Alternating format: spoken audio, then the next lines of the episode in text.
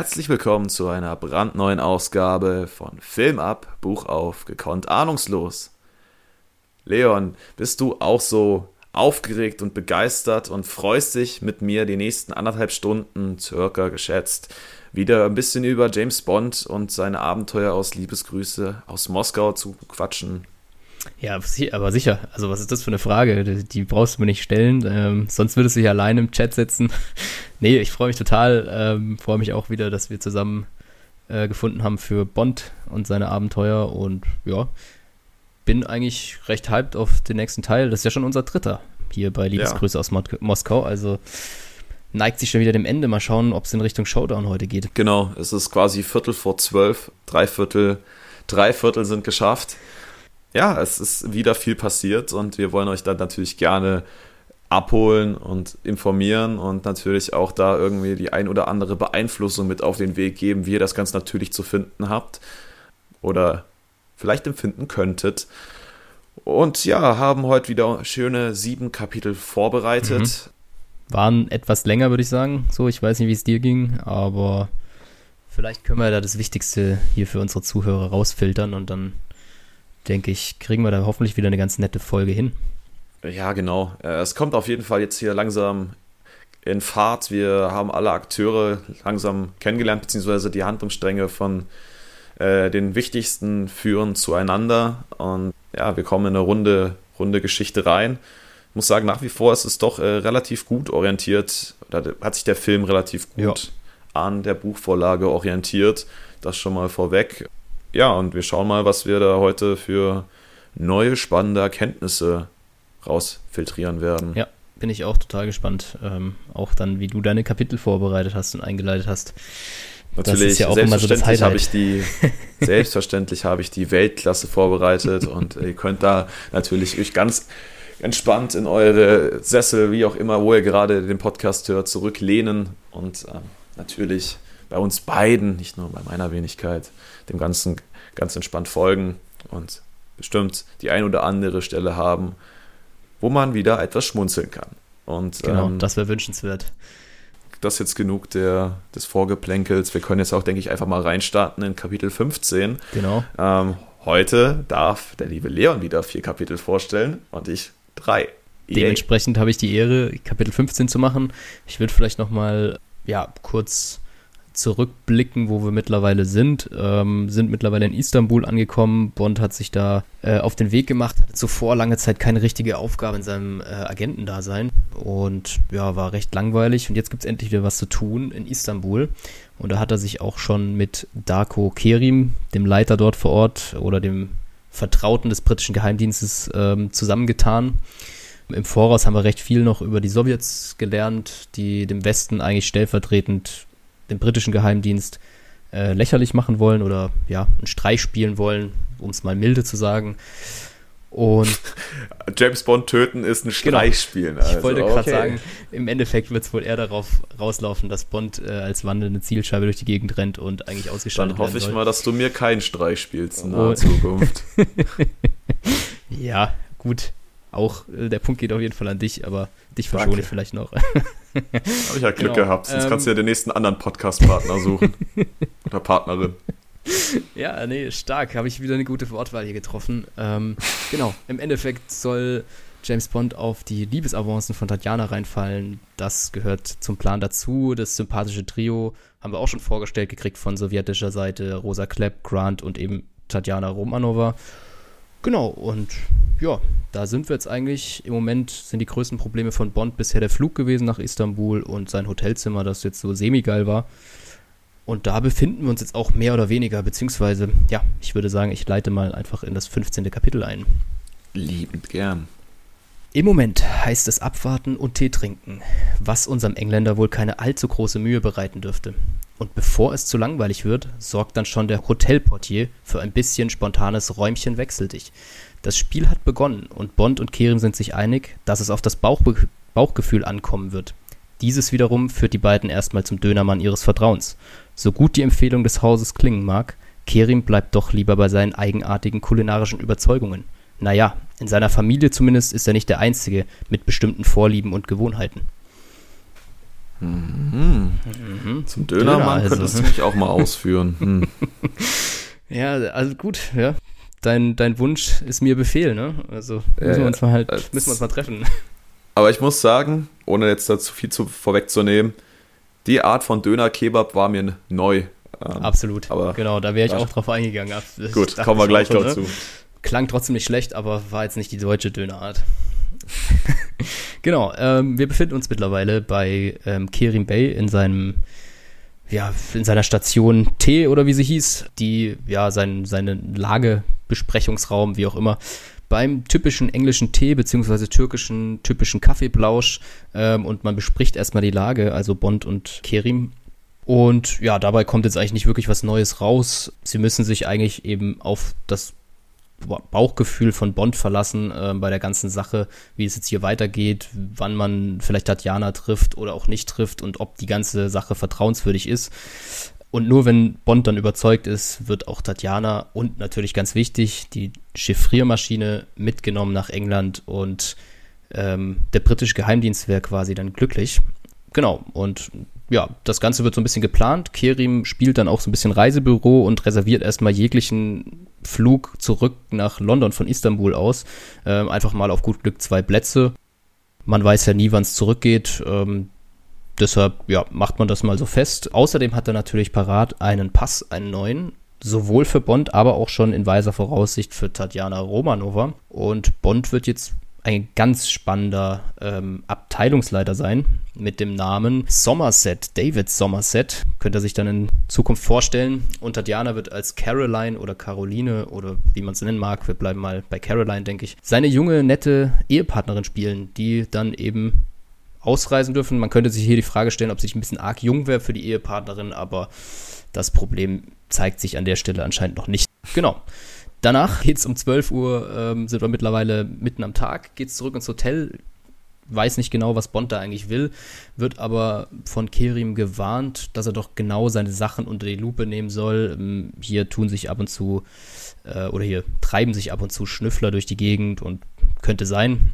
Ähm, Im Hotel wird er dann nat natürlich auch schon begrüßt vom Hotelportier und der hat ein krassen Fehler im System festgestellt. Er wurde falsch eingebucht, der gute Bond, und muss jetzt ah, dummerweise in die äh, Hochzeitssuite umziehen. Als tollen Grund wird hier ähm, Wartungsarbeiten im Badezimmerbereich beschrieben, die doch Wait irgendwie ein bisschen nach Notlüge klingen. Was ist bei dir? Hast du da einen anderen?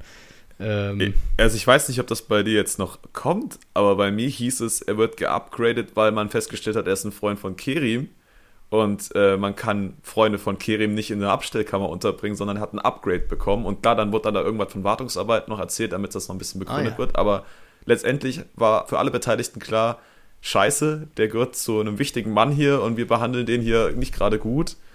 Und, nee, Kerim ja. wurde bei mir nur am Rande angeschnitten. Also ah, da hast du schön. wieder ein paar Infos mehr. Ich hoffe, das ändert sich beim nächsten Buch mal, dass ich da auf Augenhöhe mit dir diskutiere. Ja, aber ist ja spannend. Ist ja spannend, wenn man da nochmal was Neues hört. Ja, ich, was ich mich jetzt mal, wenn wir schon an dem Punkt gerade sind, wieder mal, ja. was ich mich gefragt habe, wie kommt es eigentlich, dass in manchen Büchern, meins ist ja die ältere Version, hm. zu dem Zeitpunkt, wo deins auf den Markt kam, meine ich mich zu erinnern, das war irgendwann 2000er, nach ja. 2000, ja. da war unser guter Roman ja eigentlich schon geschrieben. So, wo kommen die Informationen her?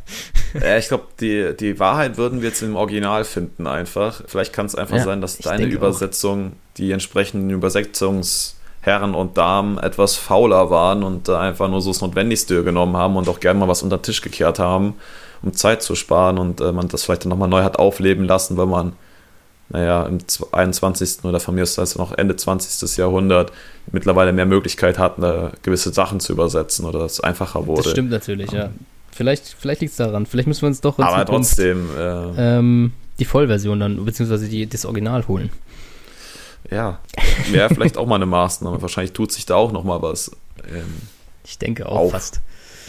Genau, und am besten dann natürlich noch das englische Original lesen. Dann ist man wahrscheinlich am besten beraten. Nun ja, jedenfalls, äh, das Zimmer ist soweit ganz luxuriös natürlich dann auch. Ist ja das Beste im Haus. Auch wenn es insgesamt sehr billig ausgestattet ist. Also Bond sieht da schon das eine oder andere, was jetzt nicht hochwertig ist, aber soll einen hochwertigen Eindruck machen und er fühlt sich da dann auch eigentlich soweit ganz wohl. Checkt unten an der Eingangshalle noch kurz ab, ob es irgendwie Nachrichten für ihn gibt, weil er wartet ja darauf, dass sich Tatjana bei ihm meldet, weil er ja keinerlei Möglichkeiten hat, sie zu kontaktieren. Der Hotel, Hotelier oder Portier oder wie auch immer er heißt, hat da natürlich nichts Neues. Entschuldigt sich tausendmal mit Verbeugungen, wo sich Bond noch fragt, ist hier irgendwie ein bisschen Schuldbewusstsein äh, zu erkennen, ähm, dass er da Bond ins falsche Zimmer gesteckt hat oder überhaupt umquartiert hat oder dieses ganze Wechselspiel ähm, vielleicht noch mehr dahinter steht. Aber sagt sie dann auch, ey komm, ist mir eigentlich gerade ziemlich egal. Dann geht's jetzt hier endlich los, das Spiel. Ich warte ja eh drauf, dass ich was zu tun krieg. Genau. Und dann geht's ab zum Gewürzebazar. Da hat er sich nämlich verabredet mit Kerim zu besagtem, zu besagter Tür türkischer Kulinarik, sage ich mal so. Genau, und da kommen wir zu unserem obligatorischen, am obligatorischen Raki kommen wir natürlich nicht vorbei. Der muss sein, aber das ist ja nichts, was Bond groß stört. Er muss erstmal auf Betriebstemperatur kommen. Ansonsten geht es ja auch gar nicht. ja, absolut. Also ähm, Ehrensache bei Bond. Ein Raki ist wie kein Raki. Und genau, heute ist die Empfehlung des Hauses dann eben auch Döner Kebab. Hier beschrieben als Lammfleisch mit Zwiebeln und Reisbeilage. Bin ich da, sind wir da auf dem gleichen Stand? Ja, scharfen Reis war es bei mir dann. Ja, also, aber Reis, ja, okay. ja, ja, alles ja, fein. Genau. Passend zum Raki, wenn einem nicht da schon warm genug wird, gibt es noch ein bisschen scharfen Reis, dann wunderbar. So, genau. jetzt würde ich dann gerne mal, also vielleicht hast du recherchiert, ich habe es nicht recherchiert, muss man an der Stelle sagen. So transparent bin ich an der Stelle. Den Döner, wie wir ihn jetzt heute mhm. in zumindest Deutschland kennen, ist ja im Fladenbrot.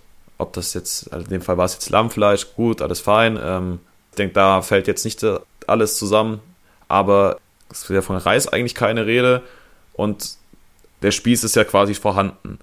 Aber ich ja. Gibt es nicht diesen Mythos, dass der Döner auch eine deutsche Erfindung sei? Oder zumindest von einem Türken, der es in Deutschland so auf die Idee kam, das in ein Fladenbrot reinzupacken? Ja, absolut. Die, auf dem Kenntnisstand bin ich auch, dass das in Berlin so ein bisschen äh, invented wurde. Ich meine ja. sogar von einem türkisch-deutschen.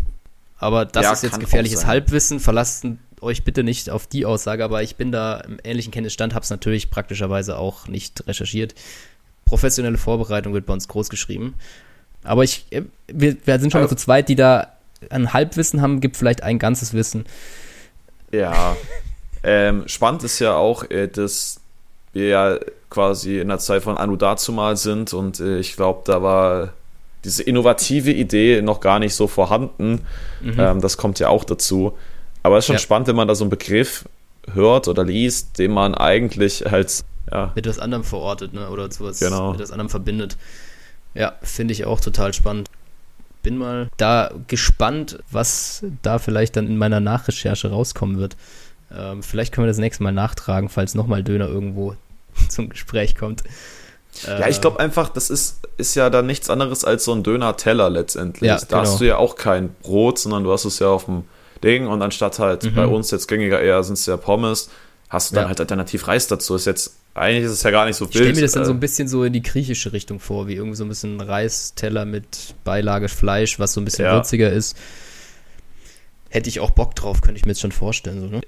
Ja, also ich glaube, vielleicht haben wir jetzt da was Größeres draus gemacht, als es eigentlich ist. Also letztendlich ist es ja gar nicht, es ist ja nichts gänzlich anderes. Es war einfach nur so, ja. okay, Usos wäre jetzt einfach, also eine Vorstellung, dass, dass, dass, dass äh, der gute James beim Dönermann Mehmet sitzt äh, und da so, so einen klassischen Döner in der Hand hält, ist ein bisschen verwirrend. Ja, war es de facto auf jeden Fall nicht. Ich denke, das war schon ein bisschen feiner äh, für die Herren Geschäftsleute.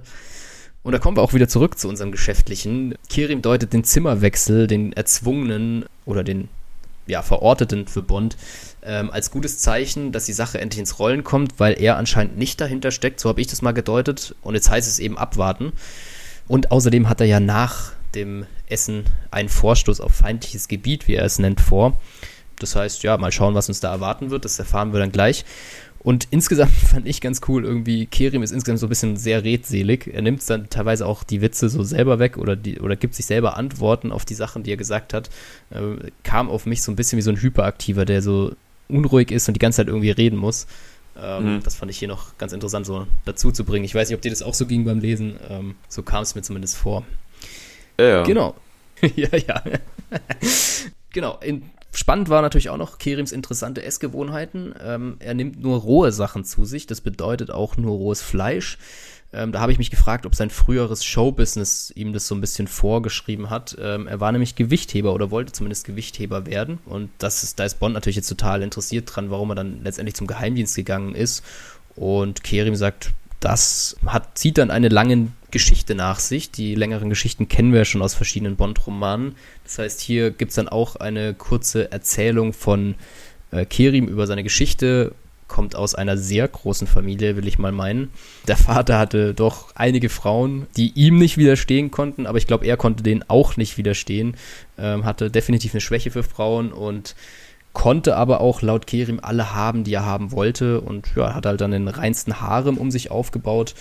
Speziell die Mutter äh, von Kerim war eine englische Erzieherin und genau, er hat insgesamt 15 Geschwister. Ich denke, das sagt schon aus, wie groß die Familie gewesen sein muss. Und er, entstammt eben aus einem Sinti und Roma oder wie er es hier leider wieder mal ausdrückt, Zigeunerlager. Ähm, mhm. Genau. Ja, sein Vater war jetzt nicht wirklich groß gebildet, war halt Fischer und war da auch der gefeierte Mann, weil er hier mit schwierigen in, oder unter schwierigen Verhältnissen äh, Fische gefangen hat, die nicht so leicht zu fangen waren. Und ja, das war eigentlich auch so der vorgezeichnete Weg für Kerim, bis eines Tages ein Mann mit schwarzer Augenklappe, klang für mich sehr mysteriös, äh, ums Ecke ah, gekommen ah, was, ist. Hast du jetzt wieder, wieder was, was fehlt oder was? Das gibt's ja gar nicht. Ich, ja, ähm, ergänz gern. Ja, ja, also ich, ich, ich, ich glaube, ich weiß, welcher Teil jetzt kommt bei dir, aber da kam nach dieser ja? spannende Zeit, was während Kerims Jugend passiert ist, nämlich, dass er da äh, nicht nur leichtwertig in die Fußstapfen seines Herrn Papa getreten ist, sondern sich auch dachte, hey, was der kann, kann ich auch, ist halt irgendwie ausgezogen aus diesem Familien-Patchwork-Haus und hat sich da so eine eigene Bude gesucht, wie man das so macht, ne? Mhm.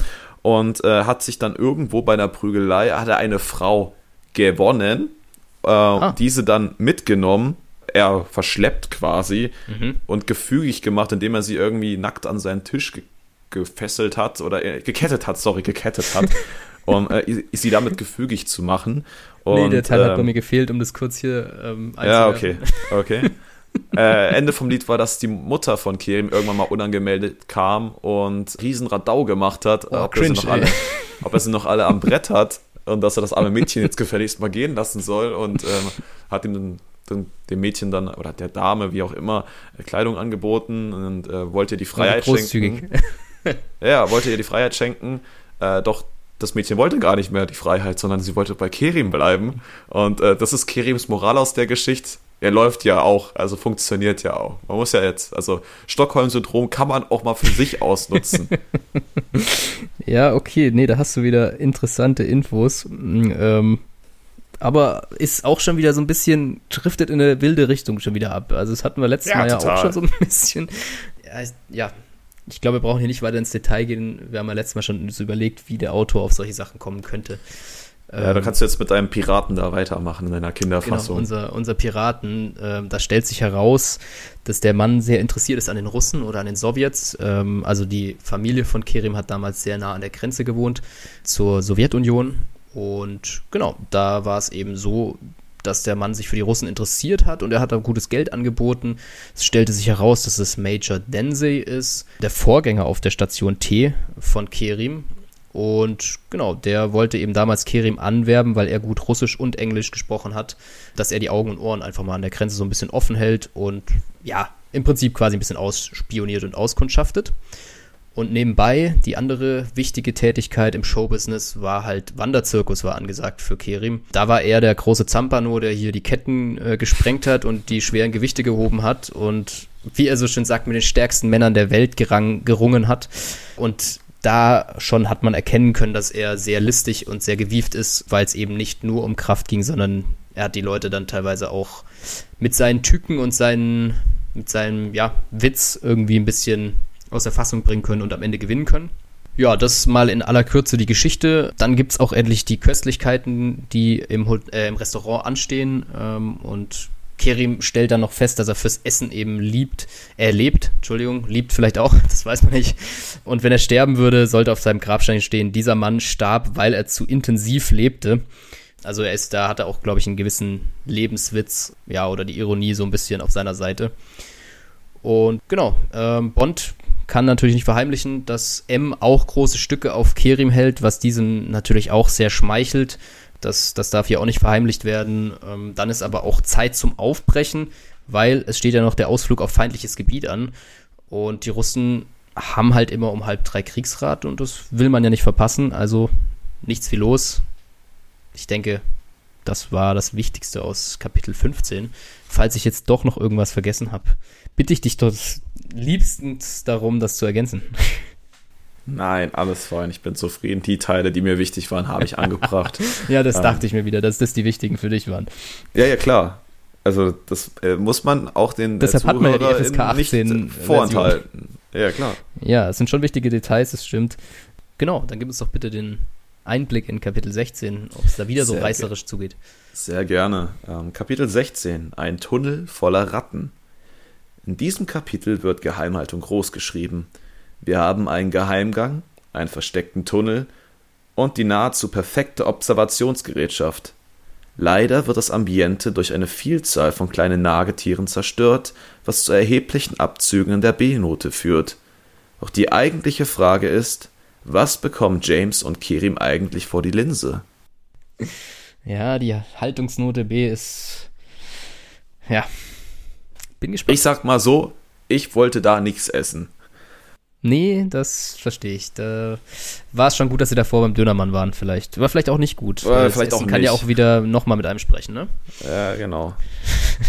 ja, zurück in Kerims Büro. Also muss er wirklich sagen, die, der James, der macht auf jeden Fall ein paar Kilometer an dem Tag. Absolut, auch ein paar ja. absolut unnötige Wege, aber gut. Äh, ja, jetzt Kerim ist wieder da. ist da schon Reiseführer, also das ja, kann man nicht verheimlichen äh, wieder da, wo der Tag begonnen hat, nämlich bei Kerim im Büro. Und äh, Kerim stattet sowohl sich selbst wie auch James mit äh, Arbeitskleidung im weitesten Sinne oder Overalls und entsprechenden Schuhen und Taschenlampen aus, ohne James Näheres zu erklären, was jetzt eigentlich der Plan ist. Ja, und Kerim ist dann wieder mal Geschichten erzählen und erzählt, all seine Mitarbeiter sind, Auto, ah, sind auch alles seine Söhne. Äh, haben wir wieder die Bridge zum Film, ja. nämlich, ja, Verwandtschaft ist doch die beste Sicherheitsmaßnahme. Und ja, er, er hat auch M all das zu verdanken, weil M ihn da irgendwie bezuschusst hat, dass er jetzt der größte Gewürzhändler ist, um das als seine Tarnung auch zu nutzen irgendwo ein Stück weit. Und hat M schon lange, lange das Geld zurückgezahlt, was er ihm dafür gegeben hat. Und äh, auch all seinen Kindern eingebläut, dass M quasi auf, nicht auf einer Stufe mit Gott steht, aber knapp darunter ist. Also ist, ist schon sehr, sehr wichtig, der gute Mann. Und alle haben auch eine, eine krasse Ausbildung genossen für spezifische Bereiche und auch einige Kids, Kinder von Kirim haben schon ihr Leben für im weitesten Sinne England gelassen oder Aufträge von England gelassen. Ja, also da ist, ist schon irgendwie so eine große familiäre Verpflichtung gegenüber des Secret Service vorhanden. Äh, beziehungsweise Kerim hat natürlich auch dem Secret Service viel zu verdanken, das gehört natürlich auch mhm. zur, zur Wahrheit dazu.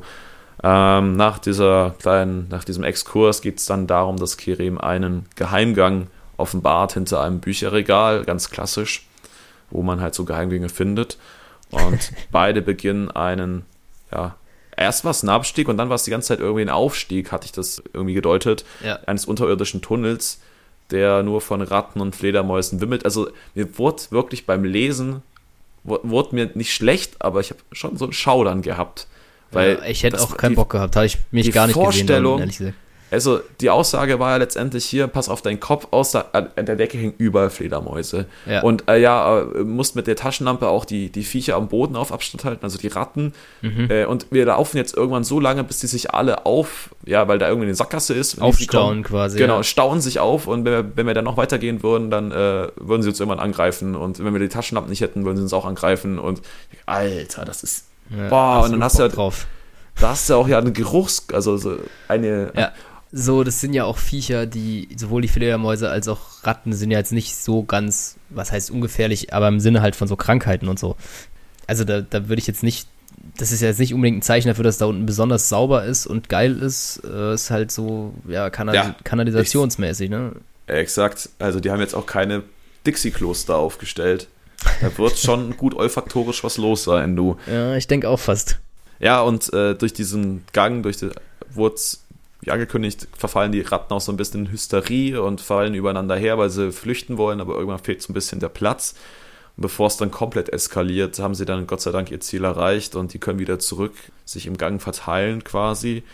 Mhm. Und, Wie viele ähm, Minuten hat es bei dir gedauert? Stand es da im Konkreten, bis die Oh, alle das- wieder weg waren? Bei mir stand Minuten lang. Das stelle ich mir sehr eklig vor, ehrlich gesagt. Wie gesagt, das, das war äh, tatsächlich mal dem Autoren da auf die Schulter geklopft an der Stelle, sehr, sehr äh, gut rübergebracht. Also Ja, es hat was mit mir gemacht und es war leider nichts Positives. ähm, aber das, Das war ja genau auch die Absicht, vermutlich. äh, ja, vermutlich. Nun gut, das zum kleinen Tierexkurs, jetzt aber dann wieder zu dem, was wichtig ist. Sie befinden sich nämlich unter dem Zentrum der Russen quasi, dem Besprechungsraum der Russen und warten jetzt auf das regelmäßige Treffen, was diese abhalten. Und Kerim erzählt, welche Männer potenziell jetzt da teilnehmen werden, vom MGB und von der GAU. Und wahrscheinlich auch die gute Tatjana, weil die da auch äh, ab und zu mal rumspringt und äh, Telegramme reinbringt. Telegramm, also du merkst halt auch, welcher Zeit das Ganze kommt. Ja. ähm, nicht mal ein Fax, sondern ein Telegramm. Und Kerim zaubert dann ein Untersee-Periskop aus der Decke. Jetzt wissen wir auch endlich, wie es hieß, heißt. Ähm, Mhm. Im Film waren wir noch im Überlegen, was das jetzt ist, irgendeine so Art Teleskop, was auch immer. Ja. Ein Periskop tatsächlich äh, aus einem U-Boot und erklärt, dass sie das eingebaut haben in einem Mauseloch bei Renovierungsarbeiten, die er in die Wege geleitet hat durch eine Tiefbaugruppe, die da mal den, den Laden kurz zugemacht haben und die Russen da auch sehr skeptisch waren, alles durchgesucht haben, aber das, der das Periskop nicht gefunden haben. Er ist aber nicht ganz so zufrieden mit der Sache, weil es halt einfach keinen Ton liefert, sondern nur logischerweise ein Bild und das bringt ein so semi weiter, aber die Abteilung Q wäre da an der Forschung für entsprechende Gadgets dran und wenn wir uns auf eins verlassen können, dann, dass die Abteilung Q so einige Wunder ja, Ab- erzeugen Absolut, kann. ja. Da wäre ich gespannt gewesen, wenn die das in demselben Buch oder im Film noch entwickelt hätten, was ihnen da wieder eingefallen wäre. Ja. Zusätzlich ist da auch eine kleine Notversicherung an dem Periskop befestigt, nämlich eine Bombe, die Kerim im Fall ja, von irgendwelchen Ungereimtheiten jederzeit zünden kann. Also wenn ihm irgendwas passiert, dann wird er das Ding in die Luft jagen und das wird auch bedeuten, dass da der ein oder andere Russe leider auch ins Gras beißen wird, was ja natürlich da beabsichtigt ist. Das ist so seine Versicherung in diesem Fall. Und ja, dann schaut erst Kiri mal durch das Okular oder die Okulare und dann auch darf Bond mal gucken und sich ein Bild von dieser illustren Runde machen. Und wird halt lange beschrieben, wie diese Männer, die dort teilnehmen, aussehen. Das fand ich aber gänzlich uninteressant, weil es jetzt keine Personen waren, die für uns eine größere Rolle spielen. Ja, und wie gesagt, ohne Ton bringt das auch irgendwie nicht so sonderlich viel, weil Lippen lesen kann anscheinend keiner der beiden. Man hat man mal so ein paar Bilder gesehen. Und ähm, ja, James fragt dann auch nochmal Kerim, wie er überhaupt zu diesem Tunnel kam. Der erzählt dann recht aufwendig, dass das ein ehemaliger Abwassertunnel war, den er selber entdeckt hat und den er dann hat abkapseln lassen und äh, der ursprünglich vom, von der Halle der Säulen wegführt. Mu- Muss irgendwie so ein ehemaliger größerer Palast gewesen sein, der mittlerweile Mhm. mehr oder weniger unter Wasser steht und ähm, ja, quasi jetzt diesen, diesen Tunnel nur für seine Zwecke nutzen kann, weil der von seinem Hauptquartier quasi dorthin führt und nicht weiter. Ähm, also da ist er recht, recht auf der sicheren Seite. Und äh, dann bricht Kiri mit der Geschichte ab und sagt, James, äh, du kannst jetzt mal wieder hier reinlinsen. Da kommt jemand, der für dich von Interesse sein wird. Und mit diesem kleinen Cliffhanger hört das Kapitel dann einfach auf. Und Genau. ihr habt ein Glück, Leute. Ihr könnt- wisst ja nicht, wie viel Glück ihr habt, dass ihr erfahren werdet, werdet wer denn da reingekommen ist. Ja, absolut. Und vor allen Dingen, es wäre schlimm, wenn jetzt hier der Teil aufgehört hätte, ne? Und wir ähm, erst uns in zwei Wochen wieder ge gemeldet hätten. Ist gut, dass wir heute erst beim zweiten Kapitel sind. Da kommen noch fünf. Ich wollte noch kurz zum Kapitel sagen, ich fand's Ja. äh, ein ziemlich nices Kapitel. Ähm, ganz besonders so Kerim feiere ich total, weil er immer irgendwelche öffentlichen Stellen besticht. Dann hat er hier wieder Kontakte, dann trickst er da noch ein bisschen rum und keine Ahnung, quartiert da irgendwie die Russen mal schnell aus, denen es halt auch gar nicht geschmeckt hat, aber er hat halt die Beziehungen und ja, da war irgendwas mit den Straßenbahnen los, hat man halt mal gesagt und dann müssen die halt kurz raus und die Statik überprüfen lassen. Finde ich irgendwie ganz geil, auch was er für ein Netzwerk hat und wo er immer irgendwelche Infos herkriegt. Äh, der hat auf jeden Fall schon äh, so seine Fingerchen da überall drin in Istanbul. Und, Mr. äh, Istanbul, würde ich sagen. Und gerade mit dem Tiefbau-Jungs und wahrscheinlich derzeit nur Jungs, die hat er ganz gut im Griff, weil die ja sowohl den Tunnel da für ihn haben machen ja. lassen, wie auch äh, einfach mal das, im Film was das Konsulat, glaube ich, der Russen. Hier wurde es immer nur bei mir zumindest in einem Zentrum oder Haus oder ja. was auch immer recht, recht offen gehalten, benannt. Das ist auch einfach mal dicht gemacht. Also Geld hatte er und Connections hatte er. Gefährliche Kombination. Läuft auf jeden Fall. Gut, dann gehen wir mal zu Kapitel 17 weiter. Ähm, genau. Lange kann James seine Stalker-Tour nicht Revue passieren lassen. Und wenn er da durch, auch wenn er da durchaus Lust drauf hätte. Aber nein, der Freizeitstress ruft. Sein Privatreiseführer Kerim hat griffsicher als passendes Abendprogramm die nächste Touristenattraktion für sie ausgesucht. Auf geht's zur nächstgelegenen Rechtsprechung mit vorherigem Abendmahl. Und für Bond wird nicht nur das Brot gebrochen. Schön. Mal ein bisschen kürzer, aber das war alles, Reicht. was das Kapitel vielleicht auch hergibt, so ein bisschen. genau, ähm, Bond ist zwischenzeitlich äh, wieder zurück im Hotel angekommen ähm, sexy in Unterhose unterwegs und natürlich bei einem guten Wodka Tonic und hängt so ein bisschen seinen Gedanken nach, was er da gesehen hat. Und wer wird's äh, sich schon gedacht haben, er hat da natürlich Tatjana in diesem Raum gesehen ähm, und hat jetzt endlich mal mehr als nur dieses, diese reine Fotografie von ihr gesehen und konnte aber auch beobachten, dass alle Leute vom MGB, die da sonst noch saßen, die sechs Herren, ja, Tatjana sehr gemustert haben und er hat sich so gefragt, was lag denn in ihren Gesichtern? Er konnte nicht alle Gesichter sehen. Gefühlt war es aber eine Art neugierige Verachtung. Mhm. Stand bei dir wahrscheinlich auch so ähnlich, ne? Ja, genau.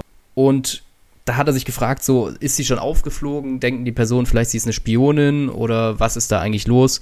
Und genau, faktisch ist es ja aber eigentlich nicht möglich, dass sie sich verraten konnte, denkt sich Bond und ja, macht sich da so ein bisschen seine Gedanken stellt dann aber irgendwann fest, so, boah, das ist alles ein bisschen schwer hier gerade, ähm, lass mal zu was Positiverem gehen und die Probleme hinter sich lassen. An was denkt er? Natürlich an Tatjana, ist ja wohl ganz klar.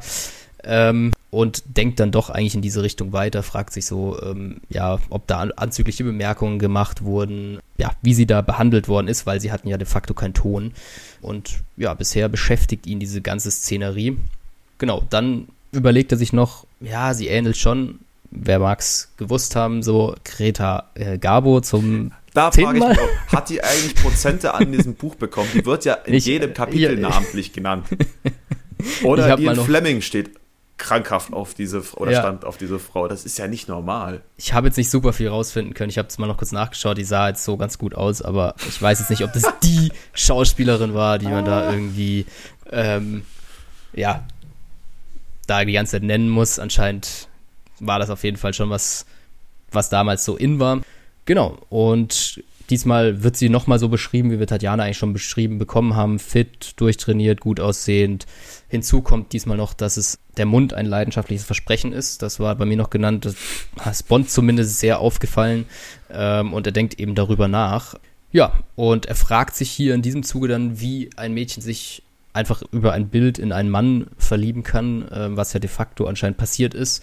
So wird es ihm ja zumindest verkauft. Und er sagt oder er denkt sich auch, dass mit 24 Jahren Tatjana schon sehr romantisch sein muss, dass sowas passiert. Aber es ist ja auch nicht ganz auszuschließen, weil er ist insgesamt schon ein ganz nicer Dude und deutlich geiler als irgendein Parteifuzzi, der vielleicht sonst für Tatjana abgefallen wäre. Und insofern denkt er sich so, ja, kann es eigentlich schon sein.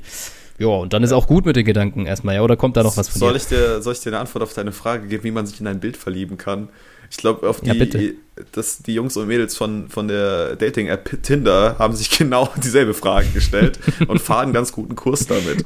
Also, ja, das hat sich anscheinend durchgesetzt. Äh, ja. Aber tatsächlich habe ich wieder was Explizites noch. Äh, deswegen ja, haben wir auch das süße kleine E stehen bei unserem Podcast für Explicit Content. ähm, also anscheinend kann er verdammt gut Sachen interpretieren, nur indem er es sieht und hat dann ihren mhm. Gang erkannt, dass sie nicht läuft wie eine schüchterne Jungfrau, Oho. sondern wie jemand, der geliebt wurde in der Vergangenheit. Und da kurz die Frage an dich. Ja. Wie läuft jemand, der keine schüchterne Jungfrau ist? Was stellst du dir darunter vor? Ich habe absolut ja. kein Bild im Kopf, so, ne? Ja, ich habe dann durch den ne Nebensatz im Sinne von Achso, der kommt weiß, noch, sorry. weiß seinen Körper einzusetzen, heißt anscheinend, dass man mit seinen sekundären Geschlechtsteilen vielleicht irgendwie arbeitet und mit seinem, mhm. mit seinem Hintern. Mhm. Aber ich, äh, ich weiß es nur nicht. So ein, nur so eine ich, Überlegung. Aber die, die Überlegung kann ich teilen. Ja, das macht vielleicht Sinn dann mit dem Nebensatz. Nee, finde ich spannend auch, wie, wie das da ausgedrückt wird, auf jeden Fall. Ja, aber ich fand, also der, der, der gute James, der, also der brauchte auch gar keinen Ton. Der, hat, der konnte die ganze Szene einfach durch ja. seinen Anblick lesen. Ja, das läuft bei ihm auf jeden Fall. Aber der, dafür ist er ja auch geschult, der muss ja Sachen gut beobachten können und ähm, Schlüsse ziehen können. Naja, ist, dann ist aber auch erstmal Schluss mit, der schönen, mit dem schönen Kopfkino. Und Kirim ruft nämlich an und will ihn abholen und ausführen. Bond hat jetzt nicht wirklich richtig Bock drauf, so, weil er wird lieber auf die erste Kontaktaufnahme warten. Die könnte ja jeden Moment kommen im Hotel. Ähm, aber da hat Kiram gesagt, so, das kannst du so nicht machen, das ist zu sklavisch. Ähm, und so verhält man sich gegenüber einer Frau nicht. Man muss da schon so ein bisschen die Forderung aufbauen, das Verlangen nach ihm. Der ist da anscheinend auch auf jeden Fall ein Profi auf dem Gebiet. Und da muss auch die Frau dann definitiv um den Kuss kämpfen und den, den darf es nicht einfach so geben. Ich weiß nicht, mhm. wie man da jetzt schon so schnell zum Kuss kommt, aber de facto war es so, ähm, dass das in Erwägung gezogen wurde. Und deshalb hat Kerem entschieden, es geht zu einem Freund abends äh, von den Sinti und Roma, hier natürlich wieder als Zigeuner beschrieben. Und da soll es ein Essen geben. Und der Gute heißt Wafra und ist Stammesoberer. So hieß es zumindest bei mir. Und außerdem tanzen da auch noch nette, ne-, nette Mädels. Ähm, da kann man schon mal hingehen. Das ist sicher was für Bond. Ja, ich weiß nicht, wie auf die Annahme neben, kommt so. Nebensatz dazu. Ich habe das Gefühl, ich bin nur für diesen Content gerade da. Da tanzen nicht nur die Frauen, sondern man kann die auch nutzen, um das Schwert scharf zu halten für den Einsatz dann. Also. Okay, okay, okay. Oh, ich. Da ja, geht noch mehr. Ja, definitiv die ganz entspannte Version von dem Buch. Genau, auf dem Weg dorthin, Standard, sie werden mal wieder verfolgt äh, oder beschattet, besser gesagt. Äh, juckt auch diesmal Kerim nicht. Er hat gesagt, er hat da auch seine Tricks und Kniffe, wenn er wirklich unbemerkt bleiben will. Setzt er zum Beispiel eine Strohpuppe ins Auto und auch darauf sind die guten Bulgaren schon reingefallen. Also das sei nicht das Problem. Heute ist ja scheißegal, man ist ja eh unterwegs, Samstagabend, da muss ein bisschen was gehen, da geht man raus auf die Gas. Gerade auch, wenn man hier äh, Besuch hat. Und sie halten vor einem sehr uneinladenden Café ähm, das auch eigentlich geschlossen hat, aber das ist nur die Fassade und der äußere Eindruck trübt. Man geht einmal durch das Café durch und landet in einem sehr schönen Hinterhof, ähm, wo auch festlich geschmückt wurde und mit Obstgarten und da sind sehr viele Leute, aber es wird natürlich komplett still, als Bond und äh, Kerim eintreten. Wafra kommt dann auch direkt auf sie zu, begrüßt sie eigentlich so ein bisschen ähm, auf Abstand halten, weil nach einem kurzen Gespräch klar wird, ist jetzt nicht so der geilste Zeitpunkt, wo die hier aufgetaucht sind. Hier gibt es nämlich so ein bisschen so einen Familienzwist und der muss eigentlich ge geklärt werden und da haben auch Leute, Freunde, die nicht zu der Familie gehören, eigentlich nichts verloren, aber er will ja nicht so sein, macht mal eine große Ausnahme und Bond und Kerim dürfen dort bleiben, sofern sie sich raushalten und keinen Mucks sagen. Ähm, das ist die einzige Bedingung. Kerim findet es natürlich ein großes Privileg und sagt auch, das wird sicher ganz cool, wird bestimmt erregend, wurde es bei mir genannt, mal wieder. Das, das Wort erregend, äh, da stolper ich irgendwie jedes Mal drüber, fällt mir auf. Ähm, und Bond findet sowas auch interessant, weil wenn Frauen kämpfen, so wird nämlich anscheinend der Familienzwist dann geklärt und gelöst. Ist ja eigentlich eh viel interessanter, als wenn Männer gegen Frauen kämpfen. Ja, mag sein. Ähm, so hat er es auf jeden Fall mal dargestellt. Außerdem natürlich eine sehr wichtige Info für Kerim. Wafra hat herausgefunden, wer versucht hat, sein Büro in die Luft zu jagen. Ähm, und welch Wunder, es waren die Bulgaren, die ja auch für die Sowjets arbeiten, im namentlich Krilenku, wenn ich es richtig ausgesprochen habe. Ja, ja. Aber ich glaube, es wurde im Film auch genannt, hatte ich zumindest genau. im Kopf so. Genau, und ähm, das war auf jeden Fall noch eine wichtige Version und da wurde der Chauffeur natürlich auch schon losgeschickt von Kerim, um mal das entsprechende Werkzeug für die Sicherheitsvorkehrungen zu holen und vielleicht macht man ja nachher noch einen Abstecher. Dann werden sie zu Tisch gebeten. Es gibt feinstes Ragout. Also irgendwie ist es auch sehr kulinarisch hier, dieses ganze oder dieser ganze Teil. Diesmal habe ich so das Gefühl, es wird immer gegessen oder getrunken oder beides. Natürlich gibt es auch genügend Raki dazu, viel Knoblauch und vor allen Dingen, es wird mit den Händen gegessen. Da erlaubt sich Bond fast ein krassen Fauxpas, weil er mit der falschen Hand essen möchte. Die aber ist für andere Dinge vorgesehen, nach dem Essen dann weitestgehend. Und das kann er aber gerade noch korrigieren, weil ihn Kerim darauf hinweist. Nichtsdestotrotz ist es irgendwie nicht so ganz seine Essenskultur, weil er tut sich da schwer, das Essen zu konsumieren, sage ich mal. Er findet nämlich die entsprechenden Fleischstücke in seinem Teller nicht. Und dankenswerterweise hat er nebendran seine Mami sitzen, die ihn dann auch häppchenweise füttert und für ihn das Fleisch mm. aus dem Teller raussucht. fand ich jetzt irgendwie nicht so die geilste Vorstellung, aber ja, hat wohl ganz gut geklappt und es braucht nicht lange, ähm, weil Bond sich nach dem Essen artig natürlich mit einer Dankesrede bedankt, die dann von Kerim übersetzt wird und das bringt ihm große Lorbeeren beim Gastgeber ein, der ihn von nun an auch sein Freund nennt, was wohl eigentlich nie vorkommt, weil alle Fremden hasst er per se und die werden erst recht keine Freunde, aber Bond hat es hier geschafft und genau, dann ist das Essen vorbei und der besagte Kampf kann losgehen. Die Mädchen werden reingeführt und dann haben wir natürlich hier wieder mal so einen kleinen Cliffhanger. Ähm, außer du hast noch was hinzuzufügen, irgendwie nicht jugendfreies. Nee, nee, das ist tatsächlich ist nur so eine nicht, Annahme. aber nur so ein, zwei Gedanken vielleicht noch. Erstens, auf dem Weg dahin ist James so ein bisschen in Gedanken abgeglitten und hat sich überlegt, ja krass, die Russen haben eigentlich viel mehr Geld und Equipment in diesem Sektor Spionage stecken. Mhm. Und das Einzige, was England hat, sind abenteuerlustige Leute. Siehe Kerim. Aber es läuft. Also der hat halt ganz Istanbul ja. im Griff und nicht, nicht so wie die Russen halt. Ja. Und das finde ich eine spannende Anschauung, weil ich dachte, ja gut, ihr habt jetzt die Russen da so viel Geld reinballern, weiß ich gar nicht. Also die Amerikaner bestimmt, auch equipmenttechnisch mhm. sind die Amerikaner bestimmt besser aufgestellt ja, als England. Aber er hat halt einen Punkt, ne? Also bringt ja alles nichts, wenn die Leute da nicht vollen Einsatz zeigen für die Sache. Und irgendwie, ja, sowohl Kerim wie auch Bond, die richten ihr ganzes Leben danach aus. Und Kerim in dem Fall Dingen, sogar das der ganzen Familie.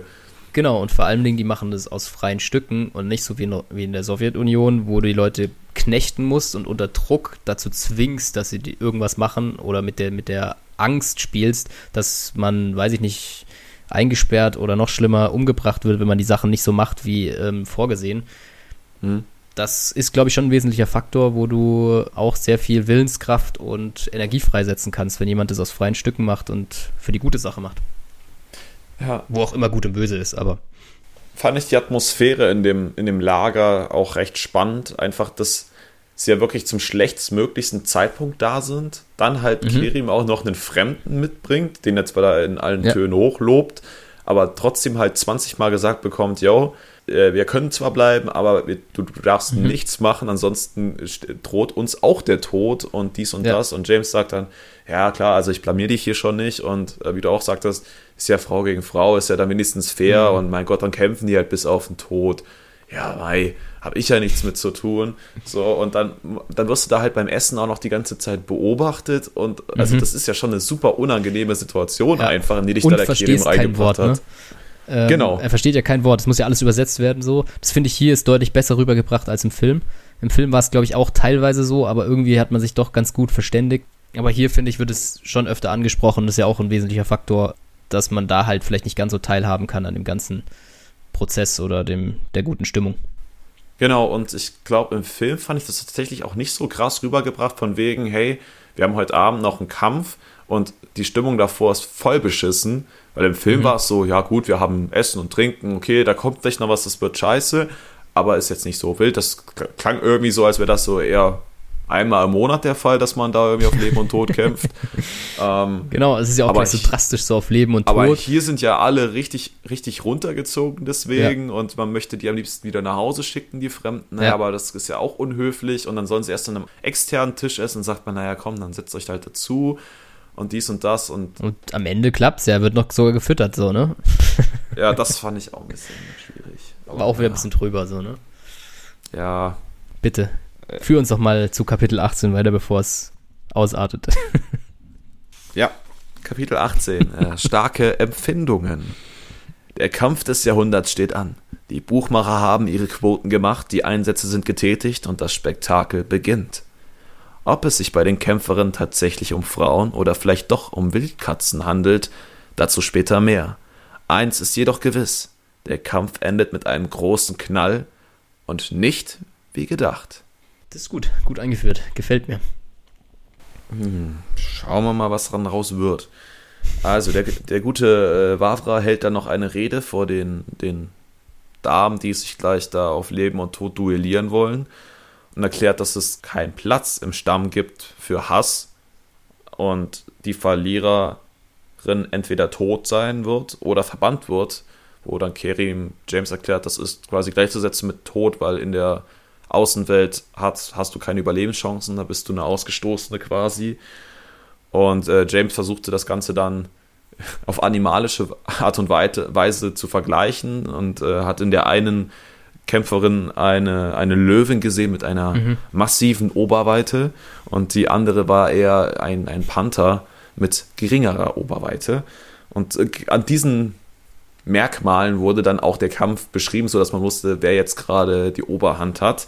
Und äh, ja, diese Frauen gehen dann halt wie, wie die Berserker aufeinander los und es geht hin und her. Immer wieder hat die eine, mal die andere die Oberhand, obwohl James eigentlich von Anfang an dachte, okay, äh, die, die etwas kräftigere Frau wird easy machen, die andere kann nur durch Beweglichkeit bestehen. Und äh, ja, wie gesagt, es geht immer wieder hin und her. Es wird viel gekratzt, es wird viel gebissen. Und äh, die sowieso schon sehr spärliche Kleidung ist dann auch irgendwann gänzlich abhanden gekommen. Und Natürlich. Es wird dann auch noch schön beschrieben, wie man den glänzenden nackten Körper im Mondschein betrachten kann. Also es wird dann selbst aus so einer Situation versucht, noch irgendwas mhm. Romantisierendes rauszuziehen. Und mitten im Kampf wird dann aber die Mauer des Lagers gesprengt und auf einmal geht alles ganz schnell und man hat das Gefühl, der Erzähler kommt gar nicht mehr hinterher, die, die Sachen einzufangen. Die Bulgaren beginnen nämlich mit einem Überfall und sind deutlich in der Überzahl. Die Kinder und Frauen fliehen auch alle direkt in den Wald und äh, die Männer beginnen zu kämpfen. Und äh, James hat eine ganz gute Quote, weil er direkt zu Anfang zwei Leute erschießt, weiß dann aber, okay, ich habe jetzt noch sechs Schuss übrig. Also alles kann ich hier nicht alleine richten. Ich muss da irgendwie ein bisschen haushalten mit meiner Munition, was jetzt im Film natürlich auch immer nicht so ja, umgesetzt wird, weil man da erst das Gefühl hat, Munition spielt da keine, keine Rolle letztendlich. Und Bond wird auf einmal per Seite gerissen, weil er neben Kerim hockt, damit nicht nur ein Angreifer, sondern direkt zwei sich auf Kerim stürzen können. Doch äh, Bond und Wavra kommen kehren zur Hilfe und die Gesichtslosen ziehen sich dann auf einen Schlag alle zurück und Kerim erkennt noch Krilenko, doch dieser kann auch entkommen, also da war auch jetzt keine Chance ranzukommen. Und James wirkt sehr einfach fertig und ist immer noch komplett überrascht und äh, es wird, glaube ich, Zitat auch gesagt, er ist wie gelähmt. Also es, das ist halt so spannend, weil in den Filmen wirkt er selbst in den krassesten Situationen immer super, mhm. super cool ja. und ruhig. Aber in den Büchern, also jetzt in den zwei Büchern oder anderthalb Büchern, die wir jetzt besprochen haben, haben wir immer wieder Phasen, wo man merkt, hey, der Job, der zieht nicht spurlos an ihm vorbei. Der ja, ist da keine Maschine, absolut. sondern das ist halt auch irgendwie ein Mensch, der Angstzustände hat, der äh, Schockzustände mhm. hat. Und äh, das kam ja wirklich so komplett aus dem Nichts. Und das einfach die, ja. diese die Reaktionszeit, die das gebraucht hat, um das zu realisieren. Das dauert ja auch einen Moment. Was ich noch nicht verstanden habe, bevor wir jetzt weitermachen, warum sich die Angreifer zurückgezogen haben, wenn sie doch in der deutlichen Überzahl waren. Ja, das habe ich auch nicht ganz. Oder was war die Absicht so ein bisschen? Ne? Also am Ende denke ich, hat man es schon auf Kerim in dem Fall abgesehen gehabt, gehabt mal wieder. Aber ähm, warum ist man plötzlich dann doch so, nee, lass, lass mal wieder abhauen. Wir haben jetzt hier genug Staub aufgewirbelt, aber das reicht jetzt auch, äh, geh mal wieder. Verstehe ich auch nicht so ganz, ähm, weil das Ziel war ja so nicht erfüllt bisher. Genau. Und ähm, ja, Kerim und äh, Wavra und Wavras Männer kontrollieren die Leichen auf ihre Verlust und die vom, vom Feind.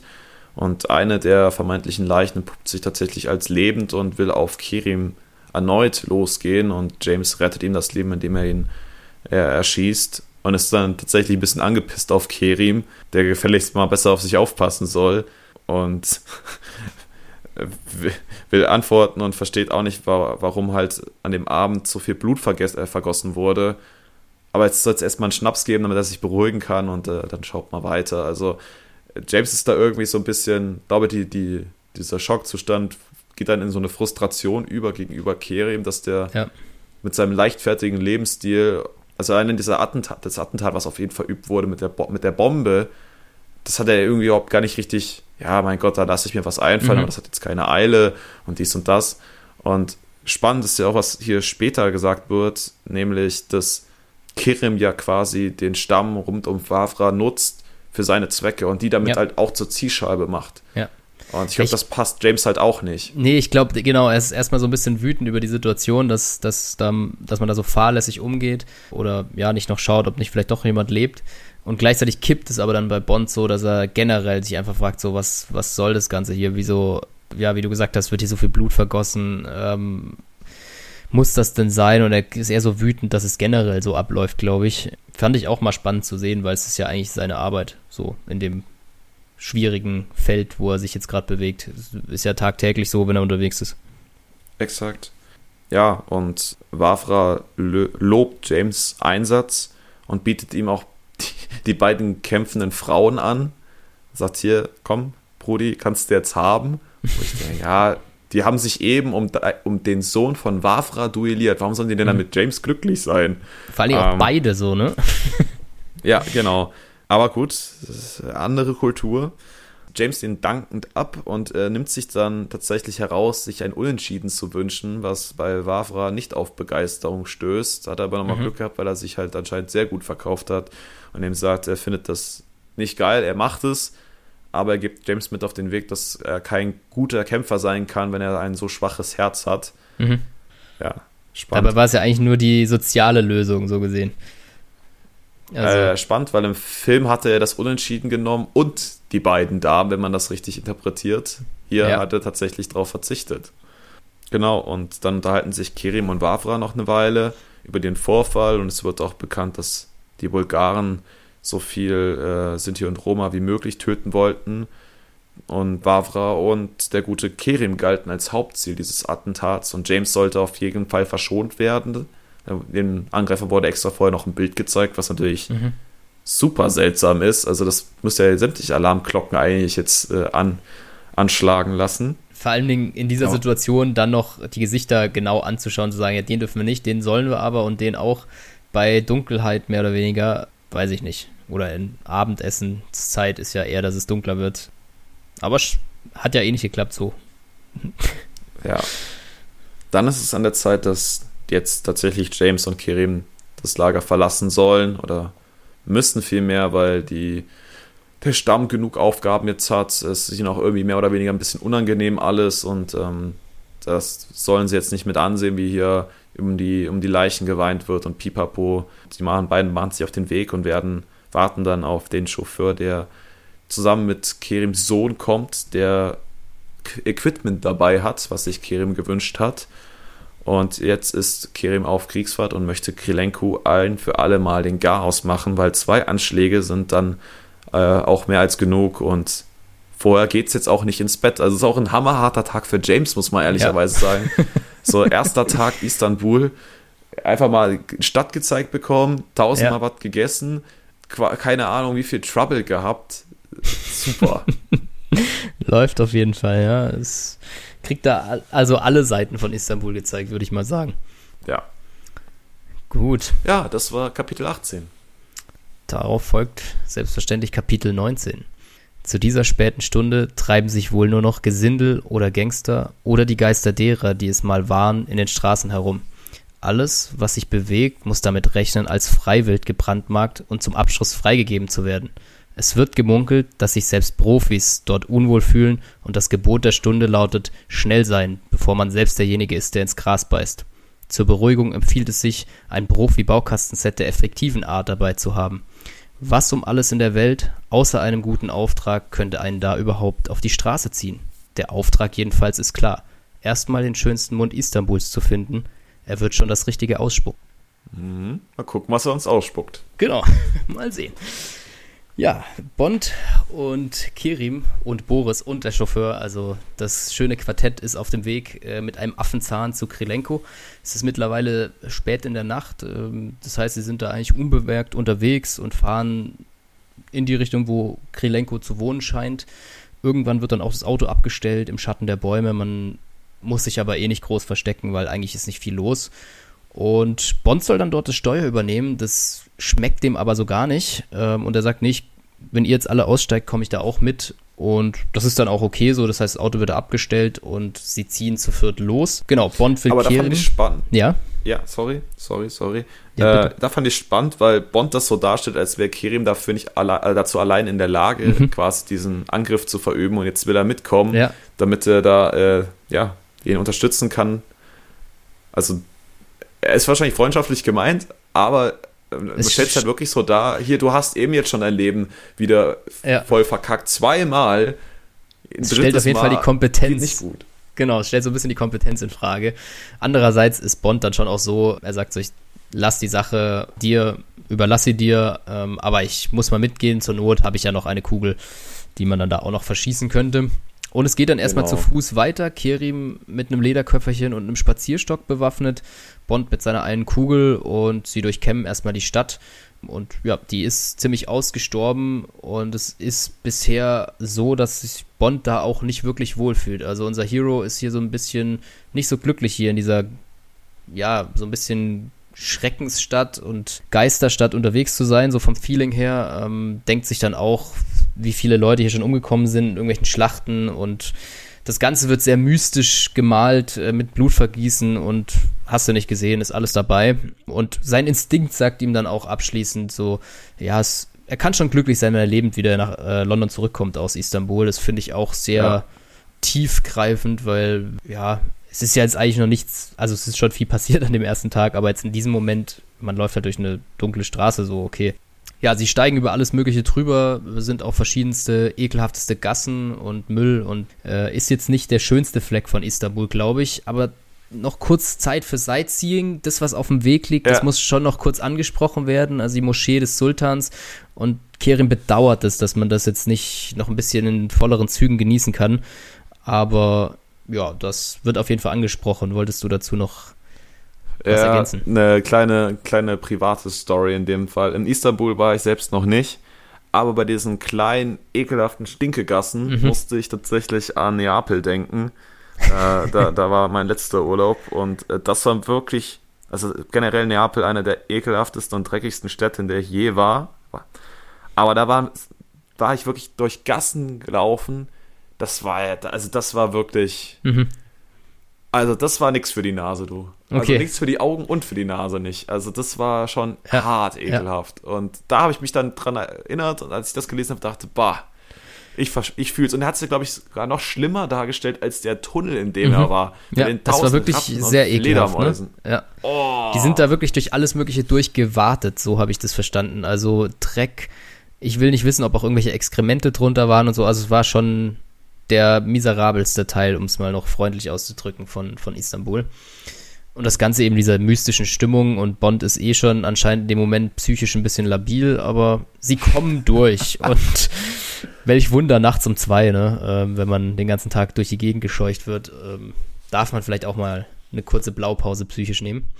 Sie kommen aber dann zehn Minuten später in der Nähe von der Bahnlinie an. Hier soll Krilenko irgendwo wohnen und dann gehen sie kurz den Plan durch. Krilenko wohnt wohl in irgendeinem Bretterverschlag, also der hat sich mal für eine richtige Wohnung so richtig gereicht und das schon in der schäbigsten Gegend. Ähm, dafür gibt es einen Vordereingang und eben einen Hinterausgang oder eine Hintertür, wie auch immer man das nennen möchte. Und ja, er wird zum Abschluss freigegeben. Der Bruder bzw. Sohn Boris und der Chauffeur sollen vorne klingeln, sodass er hinten rauskommt und Bond und Kerim legen sich auf die Lauer. Und ja, gesagt, getan, nähert man sich diesem besagten Bretterverschlag und da wird erstmal der Spazierstock und das Köfferchen ein sehr wichtiges äh, Stück, äh, das dabei ist und es wird die Marke, äh, die Waffe der Marke Eigenbau zusammengesteckt mit Zielfernrohr, Infrarotobjektiv ist dabei und man sieht alles. Und Bond soll sich erstmal einen Überblick verschaffen, ob er die Türe sieht. Und passenderweise an diesem Bretterverschlag ist eben Marilyn Monroe Plakat. Und genau in der Nähe des Mundes ist eben diese Türe, durch die man jetzt erwartet, dass äh, Krilenko dann bald rausstolpern wird. Die ist allerdings relativ hoch gelegen, also er muss da noch ein gutes Stück runterspringen und genau, Bond und Kerim bereiten sich vor. Bond ist quasi Stativ für das Gewehr. Auf seiner Schulter wird es aufgelegt. Und genau, da legt man sich auf die Lauer, als plötzlich verkleidet, es ist ja sonst nichts los, äh, Polizisten vorbeikommen. Und Bond zum ersten Moment sehr erschrickt, aber Kerim dann sagt so, nee, das ist mein Sohn, die sind verkleidet und der Chauffeur, die sollen jetzt an der Vorderseite klingeln und wir gehen hier in Stellung. Gesagt, getan. Und plötzlich steigt dann auch besagte Silhouette aus dem Mund äh, von Marilyn Monroe raus auf die Straße, lässt sich fallen. Es ist natürlich ein bisschen unglücklich, weil dann kannst du nicht sofort weglaufen. Kommt da nicht so gut auf und sieht sich dann erstmal kurz auf der gut beleuchteten Kreuzung um und stellt sich auch mitten in den hellsten Bereich der Kreuzung, was es natürlich Bond und Kerim in dem Moment sehr einfach macht.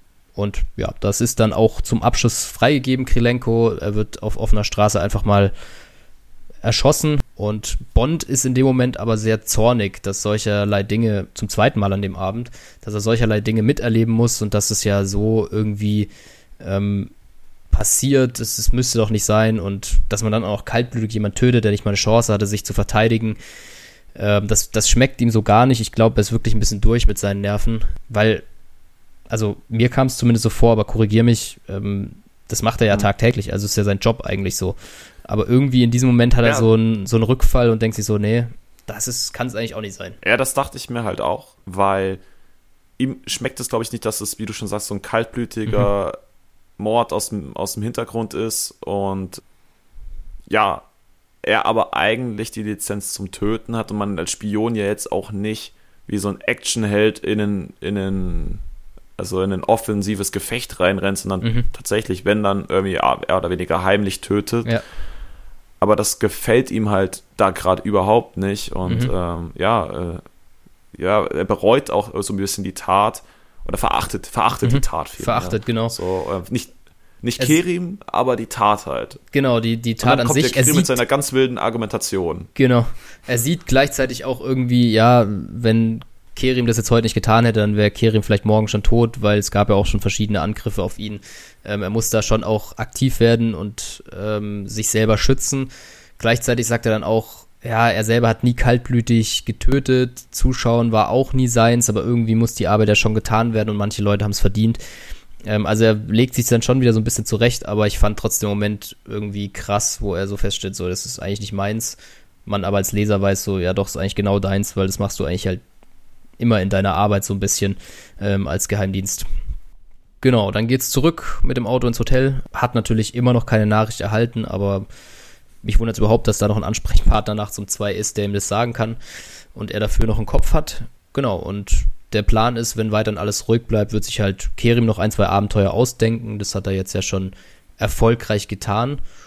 Und dann geht Bond ins Bett, macht sich da frisch, schaut nochmal aufs schöne Istanbul raus und plötzlich erschrickt er zu Tode, weil er hat vergessen, sein Zimmer zu abzuchecken und eine Mädchenspringe, Mädchenstimme, so rum, spricht aus dem Off äh, irgendwo im Zimmer auf ihn ein und da ist er doch sehr verwundert und wir haben natürlich einen Cliffhanger. Ich habe jetzt so gar keine Idee, wer das sein könnte. Ähm, kannst du uns ja vielleicht im nächsten Kapitel aufklären. Ja, ja. Du spielst so schlecht. Du spielst so schlecht. Zum Glück ist Sean ja, Connery unser Bond, oder? sehr moralischer Bond tatsächlich. Mal ja. wieder. In den Büchern, also in den Büchern sind anderthalb, die wir jetzt haben, nach wie vor. Aber ist, wir haben eine deutlich reflektierendere, moralischere Person in der Rolle des James Bond, als es die Filme suggerieren, weil da ist er tatsächlich immer sehr kühl. Lazenby ging jetzt so, da war es auch eher durch diese Beziehung mit, mit äh, Tracy eher eine emotionalere Geschichte und hat sich ein bisschen mehr geöffnet, aber gerade so die ersten Sean Connery-Teile, da wurde jetzt nicht wegen irgendeinem Tod quasi groß Spektakel gemacht. Nee, nee, nee allgemein in den Filmen, wie du gesagt hast, würde ich sagen, wird jetzt kein Riesenaufhebens um irgendwelche Tode gemacht, so außer es ist zufällig mal das Bond-Girl, das es erwischt oder so, dann kickt es vielleicht ein bisschen mehr, aber ansonsten. Ja, aber selbst da, also das war ja, glaube ich, dann bei Goldfinger, die mhm. Tilly Masterson. Mhm. Ja. Oder, nee, Tilly. Ähm, also die, die direkt am Anfang. Ist Tilly nicht die, die im Auto unterwegs war? Jetzt bin ich auch gerade ein bisschen ja, dann ihre Schwester ja, halt. Die Schwester. Also die andere Masterson. Jill. Jill Masterson. Genau. Jill Masterson, danke. Genau. Die ja da direkt am Anfang quasi von, von Oddjob vermutlich äh, mhm. vergoldet wurde und damit getötet wurde. Man hat jetzt auch keinen Nervenzusammenbruch von Bond da gemerkt. Und Nö. mit der hat er eine halbe Stunde vorher verkehrt. Also, ja, vielleicht fällt mir jetzt auch noch irgendwie, oder die, ähm, seine Ehefrau in Man lebt nur zweimal. Mhm. Ähm, die, oh, Kissy oder Suki, ich war, da, da waren wir eh durcheinander. Das, aber die wurde ja, ja dann schauen, auch vergiftet. Buch wird, ob es dann klarer wird bei uns. Da wurde ja auch die, die Agentin, ja. nee, das war ja gar nicht seine Ehefrau, sondern die Agentin, vergiftet dann, ich glaube, die Suki war das. Und da war jetzt auch kein kompletter Nervenzusammenbruch. Nee, also, er, ist, er ist ja schon immer deutlich viel abgeklärt, also in den Büchern, äh, in den Filmen als in den Büchern. Und da vielleicht auch die Frage, was, was findest du besser? Ich, ich kann mich noch nicht so ganz entscheiden, ob ich so einen richtig abgeklärten Bond will, weil es hat irgendwie auch manchmal was, weil dadurch sehen manche Sachen so leicht mhm. aus und haben auch einen gewissen Witz. Andererseits ist es auch einfach nur realistisch und ich bin eigentlich auch schon ein Freund von realistischen Sachen, wenn du noch ein bisschen mehr Menschlichkeit mit reinkriegst. Also ich bin da noch nicht ganz sicher, was ich besser finde. Ja, schwierig. Ich finde es sehr, sehr schwierig, weil, wie gesagt, primär diese Bild, Bild-Bond-Vorstellung vor allem ist. Bei Daniel Craig ging es tatsächlich jetzt auch gerade bei den letzten Filmen eher an so eine emotionale Schiene. Mhm. Deswegen, da wurde schon so ein bisschen was aufgemacht. Aber klar, du willst irgendwie diesen, diesen distanzierten, kühlen Agenten haben. Andererseits, wenn ich das lese, habe ich immer das Gefühl, ah, okay, das ist gar nicht so weit weg von dem, wie ich ja. vielleicht ticke oder so, ja. sondern da ist irgendwo eine Moral, da ist äh, eine Unterscheidung zwischen gut und böse und ich mhm. bin auch nicht Fan von meinen Taten und flüchte mich vielleicht in den Alkohol und suche darin irgendwie eine, eine Befriedigung. Vielleicht auch deshalb so, ne? ja, gar, ja, in den Film kannst du gar nicht so ein psychologisches Profil gerade von einem Sean Connery anlegen, weil das ist, da, da ist nicht viel. Also ja. da ist halt dieser krasse Charakter, der super abgeklärt ist, mit äh, Witz, mit Charisma Mhm. Und ja, da er nicht lange fackelt, wenn es dann eng wird oder so. Und das ist spannend. Das ist, ich glaube, da könnte man eine ganze Folge drüber verbringen, ja, aber das fällt immer mehr auf tatsächlich. Und ich glaube, für den kleinen Exkurs reicht es, aber. Ist vielleicht auch so das bisher aus den anderthalb, bisschen mehr als anderthalb Büchern, die wir bisher gelesen haben, so das krasseste, was eigentlich Film und Buch vielleicht unterscheidet, finde ich. Oder auf einer anderen Ebene mhm. nochmal klar, manche Sachen werden nicht eins zu eins im Film so wie im Buch erzählt, so, aber das war obvious auch schon davor, dass das nicht gehen kann. Aber ich finde, da unterscheidet sich am krassesten, krassesten irgendwie. Da wird nochmal eine neue Ebene aufgemacht in den Büchern, die vielleicht im Film auch einfach nicht möglich war. Vielleicht auch das. Ja. Genau, vielleicht auch das. Gut, bevor wir jetzt da irgendwie noch äh, uns um Kopf und Kragen reden, kommen wir zu Kapitel 20 mit dem schönen Titel Schwarz auf Pink.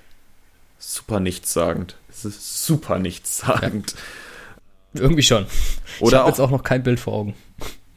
Ja, oder auch wie ich es gerne nennen würde, wir drehen ein Erotikfilmchen. James entdeckt in seinem Bett eine überaus liebreizende Tatjana, die sich extra für ihn in Schale geschmissen hat, mit einem Hauch von nahezu nichts. Nachdem sich die beiden beschnuppert haben, wir sehr sprunghafte Erzählperspektiven überstehen mussten, sprühen dann doch noch die ersten Funken und Amor hat seine Pfeile verschossen. Die Atmosphäre ist mehr als sexuell aufgeladen und alle Beteiligten wissen genau, wie sich der Abend entwickeln wird.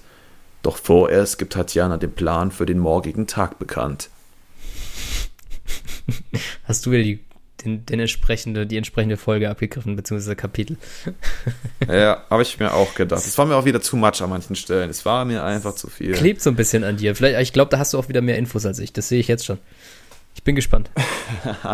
Okay, nachdem ja diese Stimme aus dem Off sehr mutig war und äh, da James einfach mal kühl angesprochen hat, will natürlich James wissen, um wen es sich handelt und macht das Nachtlicht am, am Bett an und entdeckt einen Frauenkörper in seinem Bett unter der Decke und fängt dann sofort an, sich mit der Dame zu unterhalten, die jetzt auf einmal ihre Andeutung ganz schnell zurückzieht und äh, ganz schnell zurückrudert und nicht mehr so forsch ist, sondern eher ein bisschen, weiß ich nicht, äh, eingeschüchtert wirkt. Und äh, ja, James sagt, ja, na gut, dann steige ich jetzt bei dir ins Bett, also in mein Bett halt ein, Aber wo du ja eigentlich nichts drin verloren hast. Und dann sagt sie, ja, das geht nicht.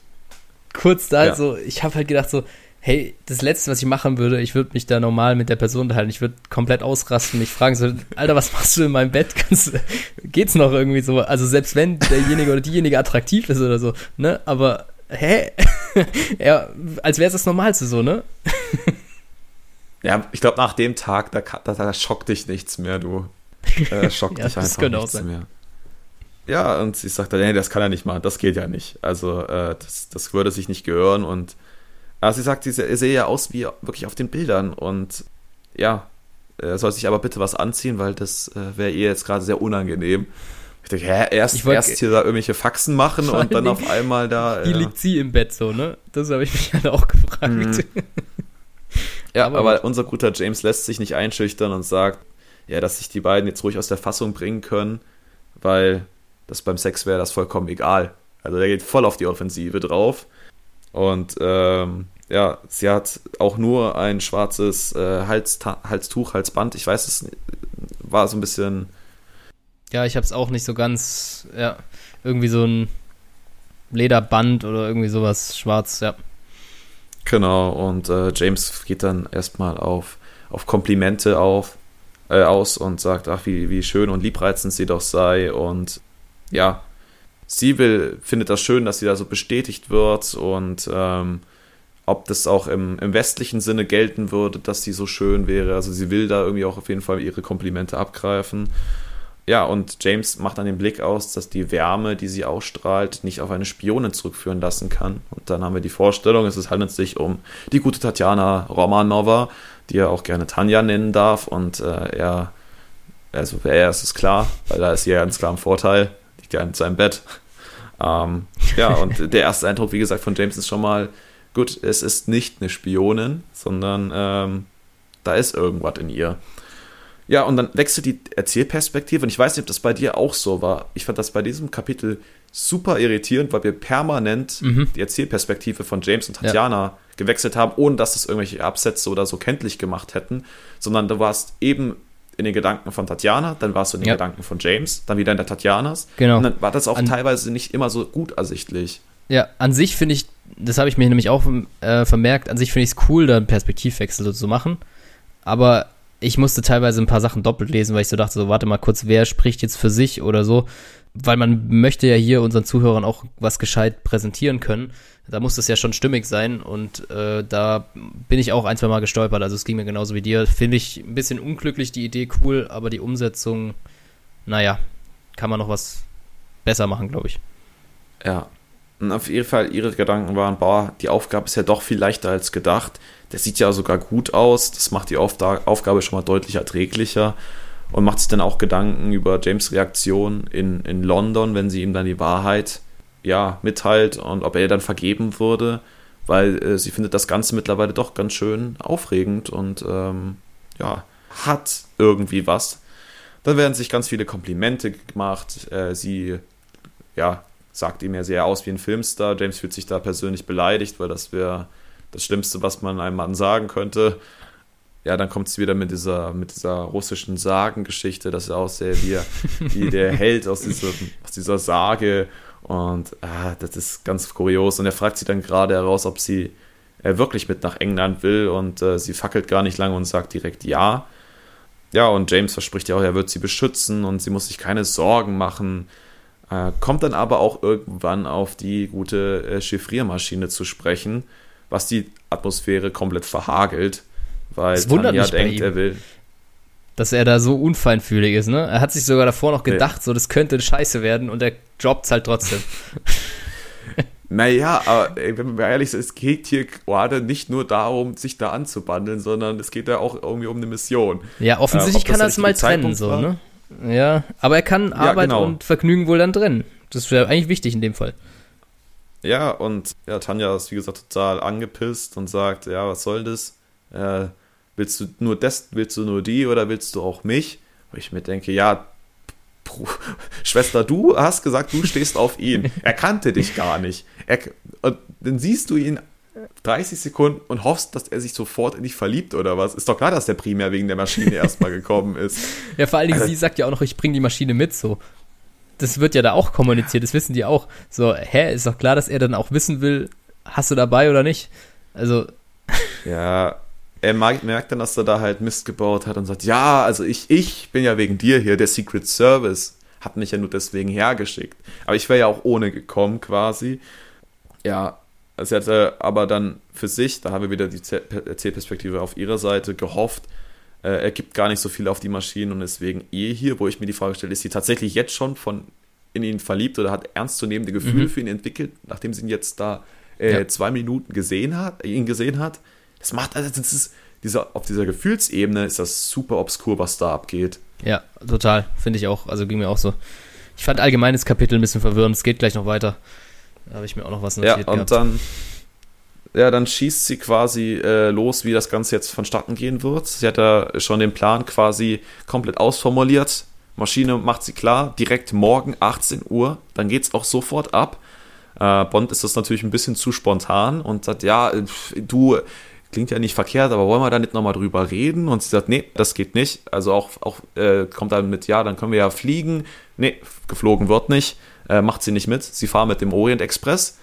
Also hatten wir doch recht. Das war ja unsere ja. Überlegung beim ja. Film, ob es sich da um den Orient Express handelt. Ist es augenscheinlich. Und äh, entweder wir fahren mit dem oder wir fahren nicht. Er fährt um 21 Uhr. Entweder du bist dann da oder hast gelitten. Und James ist überhaupt nicht begeistert von, weil es einfach super lange dauert. Was super unnötig Ja, natürlich, ist. das ist super unpraktisch. Also. Und was ich da ja, auch nicht verstanden habe, das war so der Punkt, ey, die haben da gesprochen von, ja, dann fahren wir da 9 Uhr und da irgendwo 9 Uhr und hier morgen noch und übermorgen und wir waren mitten in der Nacht drinne. Und dann haben sie von später mhm. gesprochen. Und ich dachte so, Junge, wir sind 2 Uhr in der Nacht später. Stimmt natürlich rein faktisch ist der Tag später, wann du das holen sollst, so. Aber ich war irgendwann ein bisschen mit den Zeiten durch den Wind, wo ich sagte, ist es jetzt derselbe Tag noch am Abend oder das fand ich ein bisschen unglücklich formuliert. Vielleicht war das auch in meiner relativ kurzen Version dann der Fall, aber ja, da muss ich auch fünfmal lesen. Also das ganze Kapitel fand ich nicht so geil aufgezogen, rein vom Schreiben her. Aber sorry, ich habe dich unterbrochen. Genau, und äh, Tatjana muss halt auch diese scheiß Bimmelbahnfahrt bestehen. Das wurde ihr so aufgetragen, weil sie halt die Zeit braucht, um J James zu binden, um da irgendwie was zu kreieren, dass der sich auf sie einlässt. Äh, wenn sie hinfliegt, geht das nicht, haben sie keine Zeit. Sie muss dann direkt in den Knast und das war's. Ähm, so kann sie da halt noch an Informationen kommen. Das ist der Gedanke dahinter. Und zwar von vornherein klar, dass da James nicht so sonderlich empfänglich für diese Idee sein wird. Er lässt sich aber halt trotzdem drauf ein. Also der akzeptiert das dann so, wie es ist. Er versteht den Sinn nicht und sagt, es ja ist ein ziemlich gewagtes Unterfangen alles. Und sie sagt dann auch ganz klar, wie die Arbeitsaufteilung ist, dass äh, sie sich um die Maschine kümmert, James soll sich um die Zugkarten äh, kümmern und Identitäten besorgen. Sagt er, ja, das ist schon gelöst. Ich bin der Mr. Somerset und du bist die Mrs. Somerset. Das Thema ist durch und äh, ja, er macht es, aber er ist mit der Gesamtsituation mehr als unzufrieden. Und dann spielt sie das auch alles so easy going und ja, dann bin ich dann da und dann läuft das alles. Das ist ganz, ganz einfach und es gibt keine Probleme am Bahnhof und ich kann die Maschine da auch einfach mit rausnehmen. Da wird keiner Fragen stellen und das macht ihn dann tatsächlich irgendwann mal stutzig und er denkt sich, mhm. ja, also wie kann die denn so ruhig bleiben? Also sie riskiert ja alles quasi. Wenn sie gefangen wird, ist sie tot. Genau, und das wurde ja auch im Voraus kommuniziert, dass sie da so sehr ängstlich gewesen ist. Und mhm. ähm, das fand ich auch sehr unvorsichtig von ihr da irgendwie, wo ich mich auch gefragt habe, ist sie jetzt wirklich schon in ihn verliebt, fühlt sich da so sicher? Klar, sie weiß, dass im Hintergrund irgendwie die Sachen laufen und sie sich eigentlich keine Sorgen erstmal machen muss, aber ähm, ich finde da gerade die Haltung und die Position Bond gegenüber, man weiß nicht so ganz, wo man sie hin verorten soll, weil teilweise weiß sie, dass sie das spielen muss, aber man hat trotzdem das Gefühl, dass es nicht nur gespielt ist, sondern sie sich da auch immer mehr wohlfühlt in dieser Rolle, oder? Ja. Sie merkt dann auch selber, hoppala, das war jetzt irgendwie ein bisschen, bisschen zu cool und zu ruhig runtergespielt, das Ganze. Äh, ja, ich fühle mich so entspannt und ruhig, weil du ja jetzt bei mir bist. Und er schluckt den Köder nur so semi, also ist immer noch nicht voll überzeugt von ihr. Schaut ihr dann nochmal in die Augen und erkennt aber nichts Böses und ja, dann fallen sie halt wie die Kanickel übereinander her. Und dann werden auch so super viele Details wieder genannt. Und ja, dann geht es wieder in so eine Fifty Shades of Grey Richtung und das war mir einfach ein bisschen wieder drüber. Äh, deswegen, wenn es euch interessiert, da müsst ihr es tatsächlich diesmal selber nachlesen. das, das packe ich seelisch und moralisch. Ich glaube, ich leihe mir das Buch doch mal bei dir aus. ja, kannst gerne haben. Nein. Aber dann gibt es noch den großen Plot-Twist, nämlich hinter dem Bett ist ein großer Spiegel, der leider kein richtiger Spiegel ist, sondern äh, ja, eine Fensterkonstruktion, hinter der zwei russische Männer sitzen, die das ganze Geschehen filmen. Unwissenderweise beide Akteure, also Tatjana weiß davon auch nichts, es wird extra betont. Und der Fun Fact an der ganzen Sache ist, der Raum gibt es nicht extra nur für diese einzelne Aktion, sondern das hat der Hotelbesitzer etabliert für seine Freunde, dass wenn da mal so ein Hochzeitspaar in dieser Hochzeitssuite ist, er da vielleicht nochmal so ein paar äh, zusätzliche Rubel verdienen kann, wenn mhm. da jemand kommt zum Gucken nochmal. Also super ekelhaft. Ja, ganz wildes, ganz wilde Absteige, die Bond da gewählt hat, auf jeden Fall. Also, naja. Ja, so ein ganz wildes Kapitel. Also ich finde Ja. So, es- dieses Aufeinandertreffen musste ja kommen und das, die Idee zu sagen, okay, die haben so eine, ja, schon fast, das geht ja schon in eine Cringe-Richtung rein, dieses Aufeinandertreffen, dass sie sich einfach bei ihm im Bett versteckt hat und Ja. dies und das.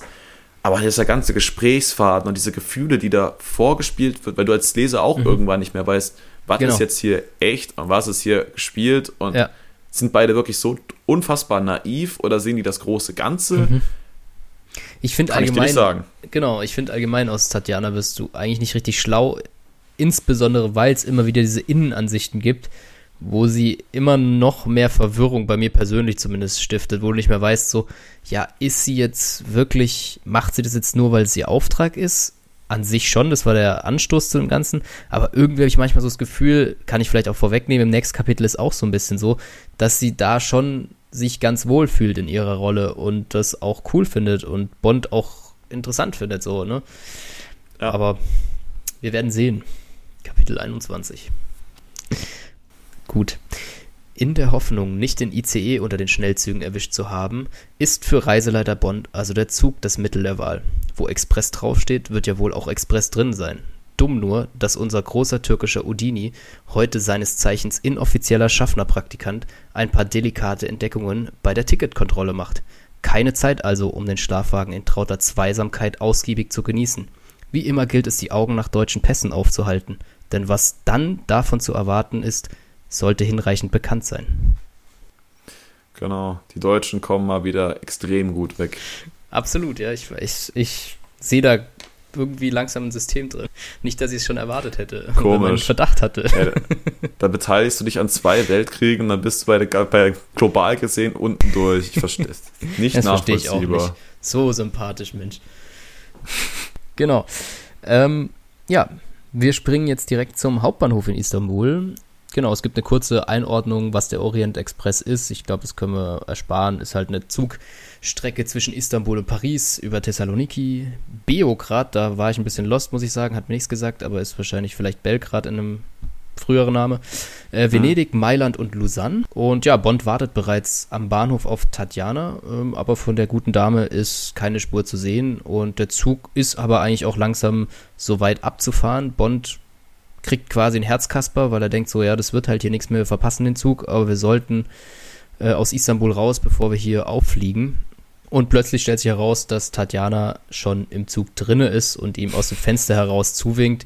Auch eine super Abs äh, Absprache. Und Bond kann gerade noch so auf den Zug mit aufspringen.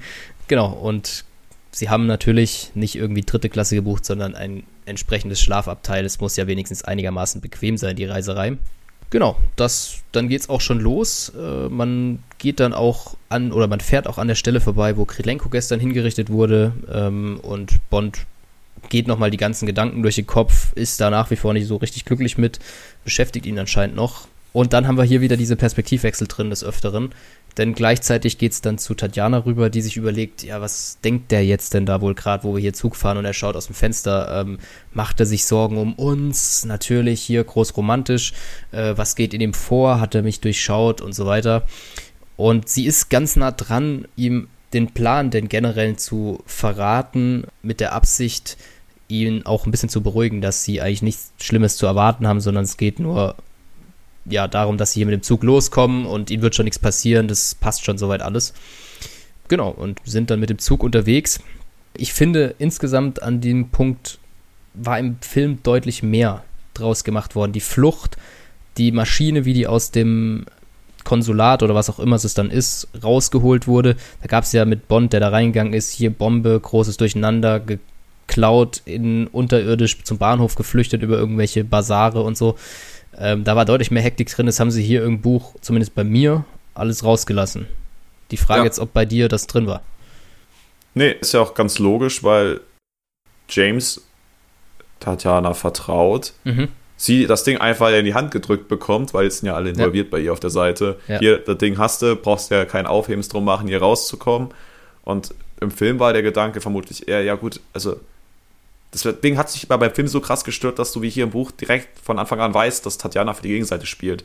Da hast du mehr Show drum gemacht, damit das noch real bleibt, dass du noch, also zumindest James denkt, okay, das ist ein, ich habe hier alles im, unter Kontrolle, die ist wirklich auf meiner Seite. Wir müssen das Ding jetzt irgendwie möglichst elegant hier rausbekommen. Ja. Und hier ist es so, oh, ich habe die mit nach Hause genommen. Okay. Ja. Ja, ich fand, es gab auch noch ein, zwei andere Sachen, die mir dann in dem Zug eingefallen sind. So, ähm, die Schifffahrt ja. äh, kam auch irgendwie nicht dran. Berichterstattungen zu Bond kommen im Buch auch, äh, zu M, von Bond zu M, so rum, äh, kommen im Buch irgendwie auch nicht dran. Da haben sie auch noch das Gespräch mitgeschnitten auf der Schifffahrt, wo er versucht hat, Infos Tatjana zu entlocken und so. Äh, ja. Aber dachte, das wäre hier vielleicht mal sinnvoll anzumerken. genau ja, wo waren wir stehen geblieben? Wir sind im Zug unterwegs. Ähm, dann mhm. muss es natürlich langsam wieder heiß werden. Man sitzt ja schließlich sehr eng aufeinander in diesem kleinen Abteil und Bett ist auch da, also warum nicht ein bisschen knistrige Stimmung hier erzeugen, die aber unpraktischerweise, Kerim hat es wohl nicht so beim Timing, er kommt wieder unpassend, klopft und Bond muss sich erstmal mit ihm äh, absprechen, was hier eigentlich los ist und dafür wird Tatjana erstmal zurückgelassen. Sie haben ja noch die ganze Nacht Zeit, also da geht schon noch was. Und er bekommt von Kerim die Info, dass drei unangenehme Personen im Zug sind, die auch in dem Büro der Russen waren, das sie beobachtet haben, also im Konsulat. Und ja. Kerim zieht daraus die Schlüsse letztendlich, dass unsere gute Tatjana eine Doppelagentin ist und dass sie vielleicht doch irgendwie nur eine Art Köder ist oder irgendwas. Also, dass da die Sachen nicht so richtig stimmen oder so, wie man sie vielleicht erwartet hat. Und Bond entscheidet sich dann, das will er aufklären, er geht zurück ins Abteil. Ich hätte jetzt gedacht, da wird Tacheles geredet, aber es fällt noch recht human Ey, das aus. Mich, das fand ich so krass, weil im Film hat er jetzt ein, ja. sogar eine geschallert dafür. Genau, genau. So, weil er einfach richtig angepisst war. Ja, genau, so, so ging es mir auch. Aber er kommt nur rein und will dann eigentlich auch erstmal nur wissen, ob die Spectre dabei ist, also die Dechiffriermaschine und klar sagt schon, dass er das nicht cool findet und was hier jetzt eigentlich los ist, ob sie davon gewusst hat, dass die Personen mit im Zug sind, aber es ist jetzt erstmal nicht schlimm, er ist an der äh, Spectre interessiert, lässt sich das auch bestätigen von Tatjana, dass das eine ist und damit ja, aber scheint das ist ja auch genau, so witzlos. das ist ja so schlecht. Ja, äh, zeig mir die mal. Ja, ja, hier kannst du gucken. Mhm. Ist das ah ja, und das ist so eine. Ja, ja. Ja, ist es. Na gut, dann wird das schon stimmen. Ich sag, Alter, was soll denn das?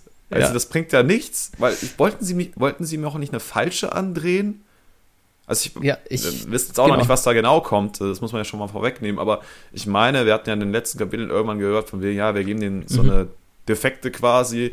Ja, augenscheinlich funktioniert das auch, weil er hatte überhaupt keine Ahnung von der Materie. Genau. Und ja, Bond ist da irgendwie ein bisschen leichtgläubig, finde ich persönlich. Vielleicht liegt es an der reizenden Dame, die ihn da eben betört. Und da bei Tatjana dann auch noch Krokodilstränen fließen, weil sie irgendwie Angst hat, dass Bond sie jetzt durchschaut hat und sie aus dem Zug rausschmeißt äh, und abserviert. Tut das vielleicht auch noch seinen Teil dazu bei.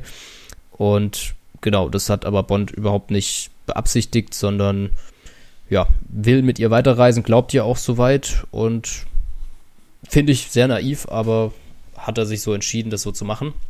Sie fasst währenddessen einen Schluss, ähm, dass sie ihm einen Teil der Wahrheit schon sagen will und dass sie nichts zu befürchten haben und sie wüsste nichts von den Männern. Ähm, das sagt sie ihm so, dass sie nichts davon gewusst hat, aber das jetzt erstmal nicht so schlimm wäre.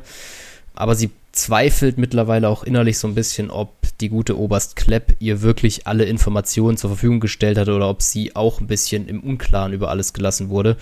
Und sie entscheidet sich dann doch die Wahrheit noch nicht direkt ähm, an, herauszurücken für Bond, sondern das erst in London zu tun, wenn sie wirklich in Sicherheit sind und da könnte er sie ja dann auch deutlich besser vor Smash beschützen. Also sie hat sich irgendwie in dem Moment dann entschieden, ähm, Russland zu verlassen und wirklich nach ähm, willentlich nach äh, London zu gehen und auch dort zu bleiben. So verstehe ich das zumindest. Ich habe mich nur an dem Punkt gefragt, weil das erfahren wir nie so richtig, aber sie hat ja schon so ein, zwei Mal damit geliebäugelt. Wann hat sie mit Russland abgeschlossen oder hat sie es doch noch nicht? Also ich war da ein bisschen, kam sehr plötzlich, finde ich. Ja, ja. Ich finde diese ganze Tatjana-Geschichte super, super schwierig hier ja. gemacht, weil wir ewig nichts mehr von ihr gehört haben, dann war sie da, dann haben sie ihre Auf... Also das sind jetzt zwei mhm. Kapitel. Genau. Also, und da ist super viel passiert. Ja. Und ich kann James verstehen, warum ihr das jetzt nicht vollkommen aus der Fassung bringt, dass sie da ein doppeltes Spiel mit ihm getrieben hat, weil er kannte mhm. sie de facto jetzt eine Nacht. Im Film hatten die sich deutlich öfters getroffen in der Zwischenzeit. Ja, ja so, genau. Da hat er eine Beziehung zu ihr aufgebaut. Also auch jetzt, jetzt nicht eine Riesenbeziehung, aber die haben sich von mir aus zwei, drei Mal getroffen. Mhm. Und hier überhaupt nicht mehr. Und ja, warum soll er da halt so aus der Haut fahren? Also es war ja absehbar, dass das potenziell sein könnte, dass sie mit ihm spielt. Ja. Aber dass sie da wie so ein Fähnchen im Wind sofort die Seiten wechselt oder sich damit zufrieden gibt. Finde ich tatsächlich im äh, Film, obwohl es da ja vielleicht man weniger Zeit hat und so, wie du sagst, auch ein bisschen besser gelungen dann irgendwie. Äh, oder ein bisschen schlüssiger einfach. Aber ja. genau. Bond hat sich auf jeden Fall entschieden, das glaubt er ihr soweit, es passt schon so irgendwie, es war jetzt nicht die feine Art, ähm, irgendwas ist da im Busch, aber die ist schon okay soweit. Das teilt der Kerim auch mit und der ist halt so gar nicht begeistert davon, dass Bond da so leichtgläubig ist. Ja, da muss jetzt halt ein Entschluss gefasst werden, äh, wie es weitergeht und Kerim sagt, ab jetzt ist es Bonds Verantwortung, was wir hier machen. Ähm, das muss er jetzt entscheiden, das muss er auch mittragen. M hat es auch schon zugesichert, dass die Gewalt bei Bond liegt. Wir erfahren, dass Kerim mit dem telefoniert hat und da wusste man aber noch nicht, was vielleicht für unangenehme Typen mit im Zug sitzen. Und das ist jetzt auch der nächste Plan. Erstmal die Nacht wird wahrscheinlich kurz werden. Wir müssen hier schauen, dass wir die Leute beseitigen, aus dem Zug schaffen. Und da kommt wieder unser guter Kerim ins Spiel mit seinen guten Kniffen und Tricks und Tipps. Ähm, der hat sich währenddessen mal als Schaffner ausgegeben und sich in den verschiedenen Abteilen des Zugs umgesehen und eben herausgefunden, dass da drei Personen im Wagen äh, oder zwei Personen im selben Wagen sind mit deutschen Pässen. Und es ist noch ein dritter, den hat er auf der Toilette kontrolliert und ihm sein Ticket abgezogen. Das fand ich ganz cool eigentlich. Und hat das Ticket aber dann auch äh, einbehalten weil derjenige auf der Toilette konnte ja nicht groß was machen, hat gesagt, schieb mir doch das Ticket unten durch, ich kontrolliere das, passt alles und hat das Ticket dann mitgehen lassen. Und der Plan ist jetzt, ähm, das Ticket verschwinden zu lassen, sodass er an der Grenzkontrolle aus dem Zug rausgezogen wird und nicht mehr weiterfahren darf. Mhm. Finde ich eigentlich einen ganz soliden Plan. Was mit den anderen zwei passiert, äh, da ist sich Kerim noch nicht im Klaren drüber, aber mit seinen vielen Ideen, die er da immer hat und seinen äh, guten ja, Vorgehen, wird er da auch noch sich was einfallen lassen und das ist erstmal so die weitere Vorgehensweise und Bond entscheidet sich so, jetzt hat er genug gearbeitet für heute, er kann zurückkehren ins Abteil, klopft an die Abteiltür, klopf, klopf und dann hört das Kapitel auf. Klopf, klopf. Ja, ja also der spannend ist ja tatsächlich, dass Kerim sagt, ja, ich kümmere mich da um diese mhm. drei Leute vom MGB, äh, alles fein, nur wir können die halt nicht töten, das geht nicht. Also du kannst nicht da so einen ja. riesen Aufhebens drum machen. Das passt nicht. Äh, für den einen, wie gesagt, haben, hat er schon einen Plan und für die anderen beiden sagt er letztendlich, okay, er will ja irgendwie will sie lächerlich machen, weil das können ja. die Russen gar nicht ab, sodass sie ihre Aufgabe nicht erfüllen können und sagt dann, ja, wenn sie ihre Aufgabe nicht erfüllen können, dann kümmert sich der eigene Verein um sie, weil dann werden mhm. sie liquidiert. Und das ist, nimmt er auch vollkommen so hin. Also, ja, ist ja dann nicht mein Problem, dann werden sie halt hingerichtet, haben genau, sich selber auf, da eingelassen letztendlich. Das ist schon ein super Kalkül.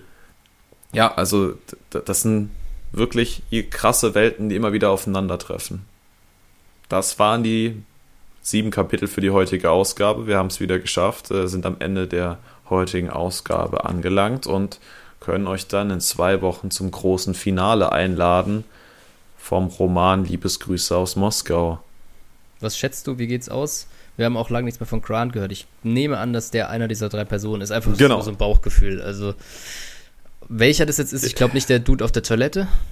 Glaube ich irgendwie nicht. Ich glaube, das ist keiner davon. Weil ich glaube, das meinst, wird tatsächlich wie im Film ablaufen. Mhm. das wird wie im Film ablaufen. Der wird noch zu. Ist ja schon sehr nah dran. Wäre zumindest naheliegend, ja. Ja, das fände ich sehr, sehr seltsam, wenn er da irgendwie schon integriert wäre. Ja. Ja, aber wir werden sehen. Wir werden sehen. Genau, also der fehlt uns noch. Dann haben wir eigentlich wieder alle Leute drin.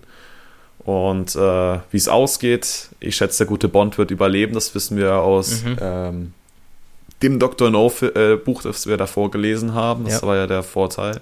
Stimmt. Äh, dahingehend. Aber was, wie das Ganze mit Tatjana ausgeht, da bin ich sehr gespannt. Bin ich auch sehr gespannt, ob es ein offenes Ende wird und auch ob da noch mal ein Zusammentreffen in Venedig ist und gerade auch mit Blick auf den Film, ob da noch so eine wilde Verfolgungsjagd quer durch, weiß ich nicht welches Land es war, bis sie dann mit, ähm, zu dem Boot kommen und übers Wasser nach Venedig übersetzen können, mhm. wo es ja dann auch noch mal ähm, ein bisschen Zündstoff gab im Film. Bin mal gespannt, wie das im Buch gelöst ist oder ob man sich da für einen Film ein bisschen was Neues hat einfallen lassen. Ja, aber eins ist gewiss, James Beretta wird eine Ladehemmung haben. Wir wissen leider noch nicht in welchem Moment. ja, man darf gespannt sein. Aber irgendwo lief es ja nicht so gut. Haben wir ja schon mit dem letzten Buch vorweggenommen. Also ich würde es gerade nochmal zusammenfassen. Wir haben es jetzt geschafft, Kerim noch deutlich besser kennenzulernen, seine Organisation ein bisschen mehr zu verstehen, gerade im Zusammenspiel mit dem Sinti- und Roma-Stamm, äh, haben ein Bild jetzt von dem russischen Hauptquartier bekommen und auch dahingehend nochmal einen auf, äh, Einblick auf Tatjana erhascht, haben dieses ja, Hin und Her zwischen Tatjana und James jetzt nochmal intensiviert gehabt und haben jetzt bereits die Lektor, äh, die Spector, Entschuldigung, eingesackt, sitzen im Zug Richtung Heimat und verlassen jetzt so oder so die Türkei wieder, äh, mhm. äh, haben aber dann noch eine ganze, ganz schöne Strecke vor uns. Und es wird echt deutlich, dass dieses Zusammenspiel aus James und Tatjana noch sehr viel Geheimnisse birgt und auch sehr viel ja, noch, noch frei liegt äh, oder offen liegt, was da aufgearbeitet werden muss. Und wie gesagt, der gute Grant fehlt uns noch zu unserem Glück. Und wir werden sehen, wie sich diese explosive Mischung dann in der nächsten Ausgabe entfalten wird. Genau. Ja, ich bin auch wirklich gespannt. Eigentlich könnte man jetzt meinen, so, es ist ja eigentlich alles beisammen. Die zwei verstehen sich gut. Müsste man, könnte man jetzt eigentlich aufhören so. Aber irgendwas muss ja noch kommen. Wir haben ja noch ein Viertel vor uns. Und vom Film wissen wir natürlich auch so ein bisschen. Da sollte doch was passieren. Ja, ich muss nur noch ehrlicherweise wirklich sagen, ich, diese Beziehung zwischen Kerim und James finde ich sehr, sehr schön ge gezeichnet mhm. im, oder skizziert im Buch, weil James immer wieder droppt, dass Kerim jetzt schon eine Art Freund für ihn ist, mhm. ähm, die sich gegenseitig den Arsch da retten irgendwie oder nur das Beste füreinander wollen.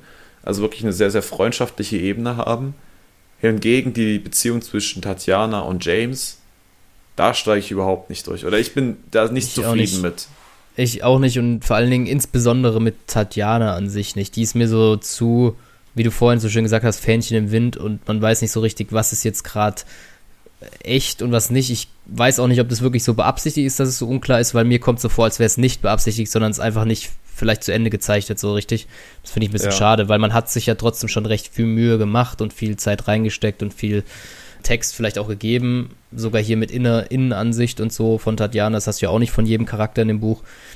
Aber ja, irgendwie wird es nicht unbedingt klarer, sondern eher verwirrender. Vielleicht kriegen wir in den nächsten Kapiteln da noch ein bisschen mehr Struktur oder das ein oder andere Geheimnis gelüftet. Ja, oder es wird ersichtlich, was da der, der Hintergrund ist. Vielleicht auch nicht.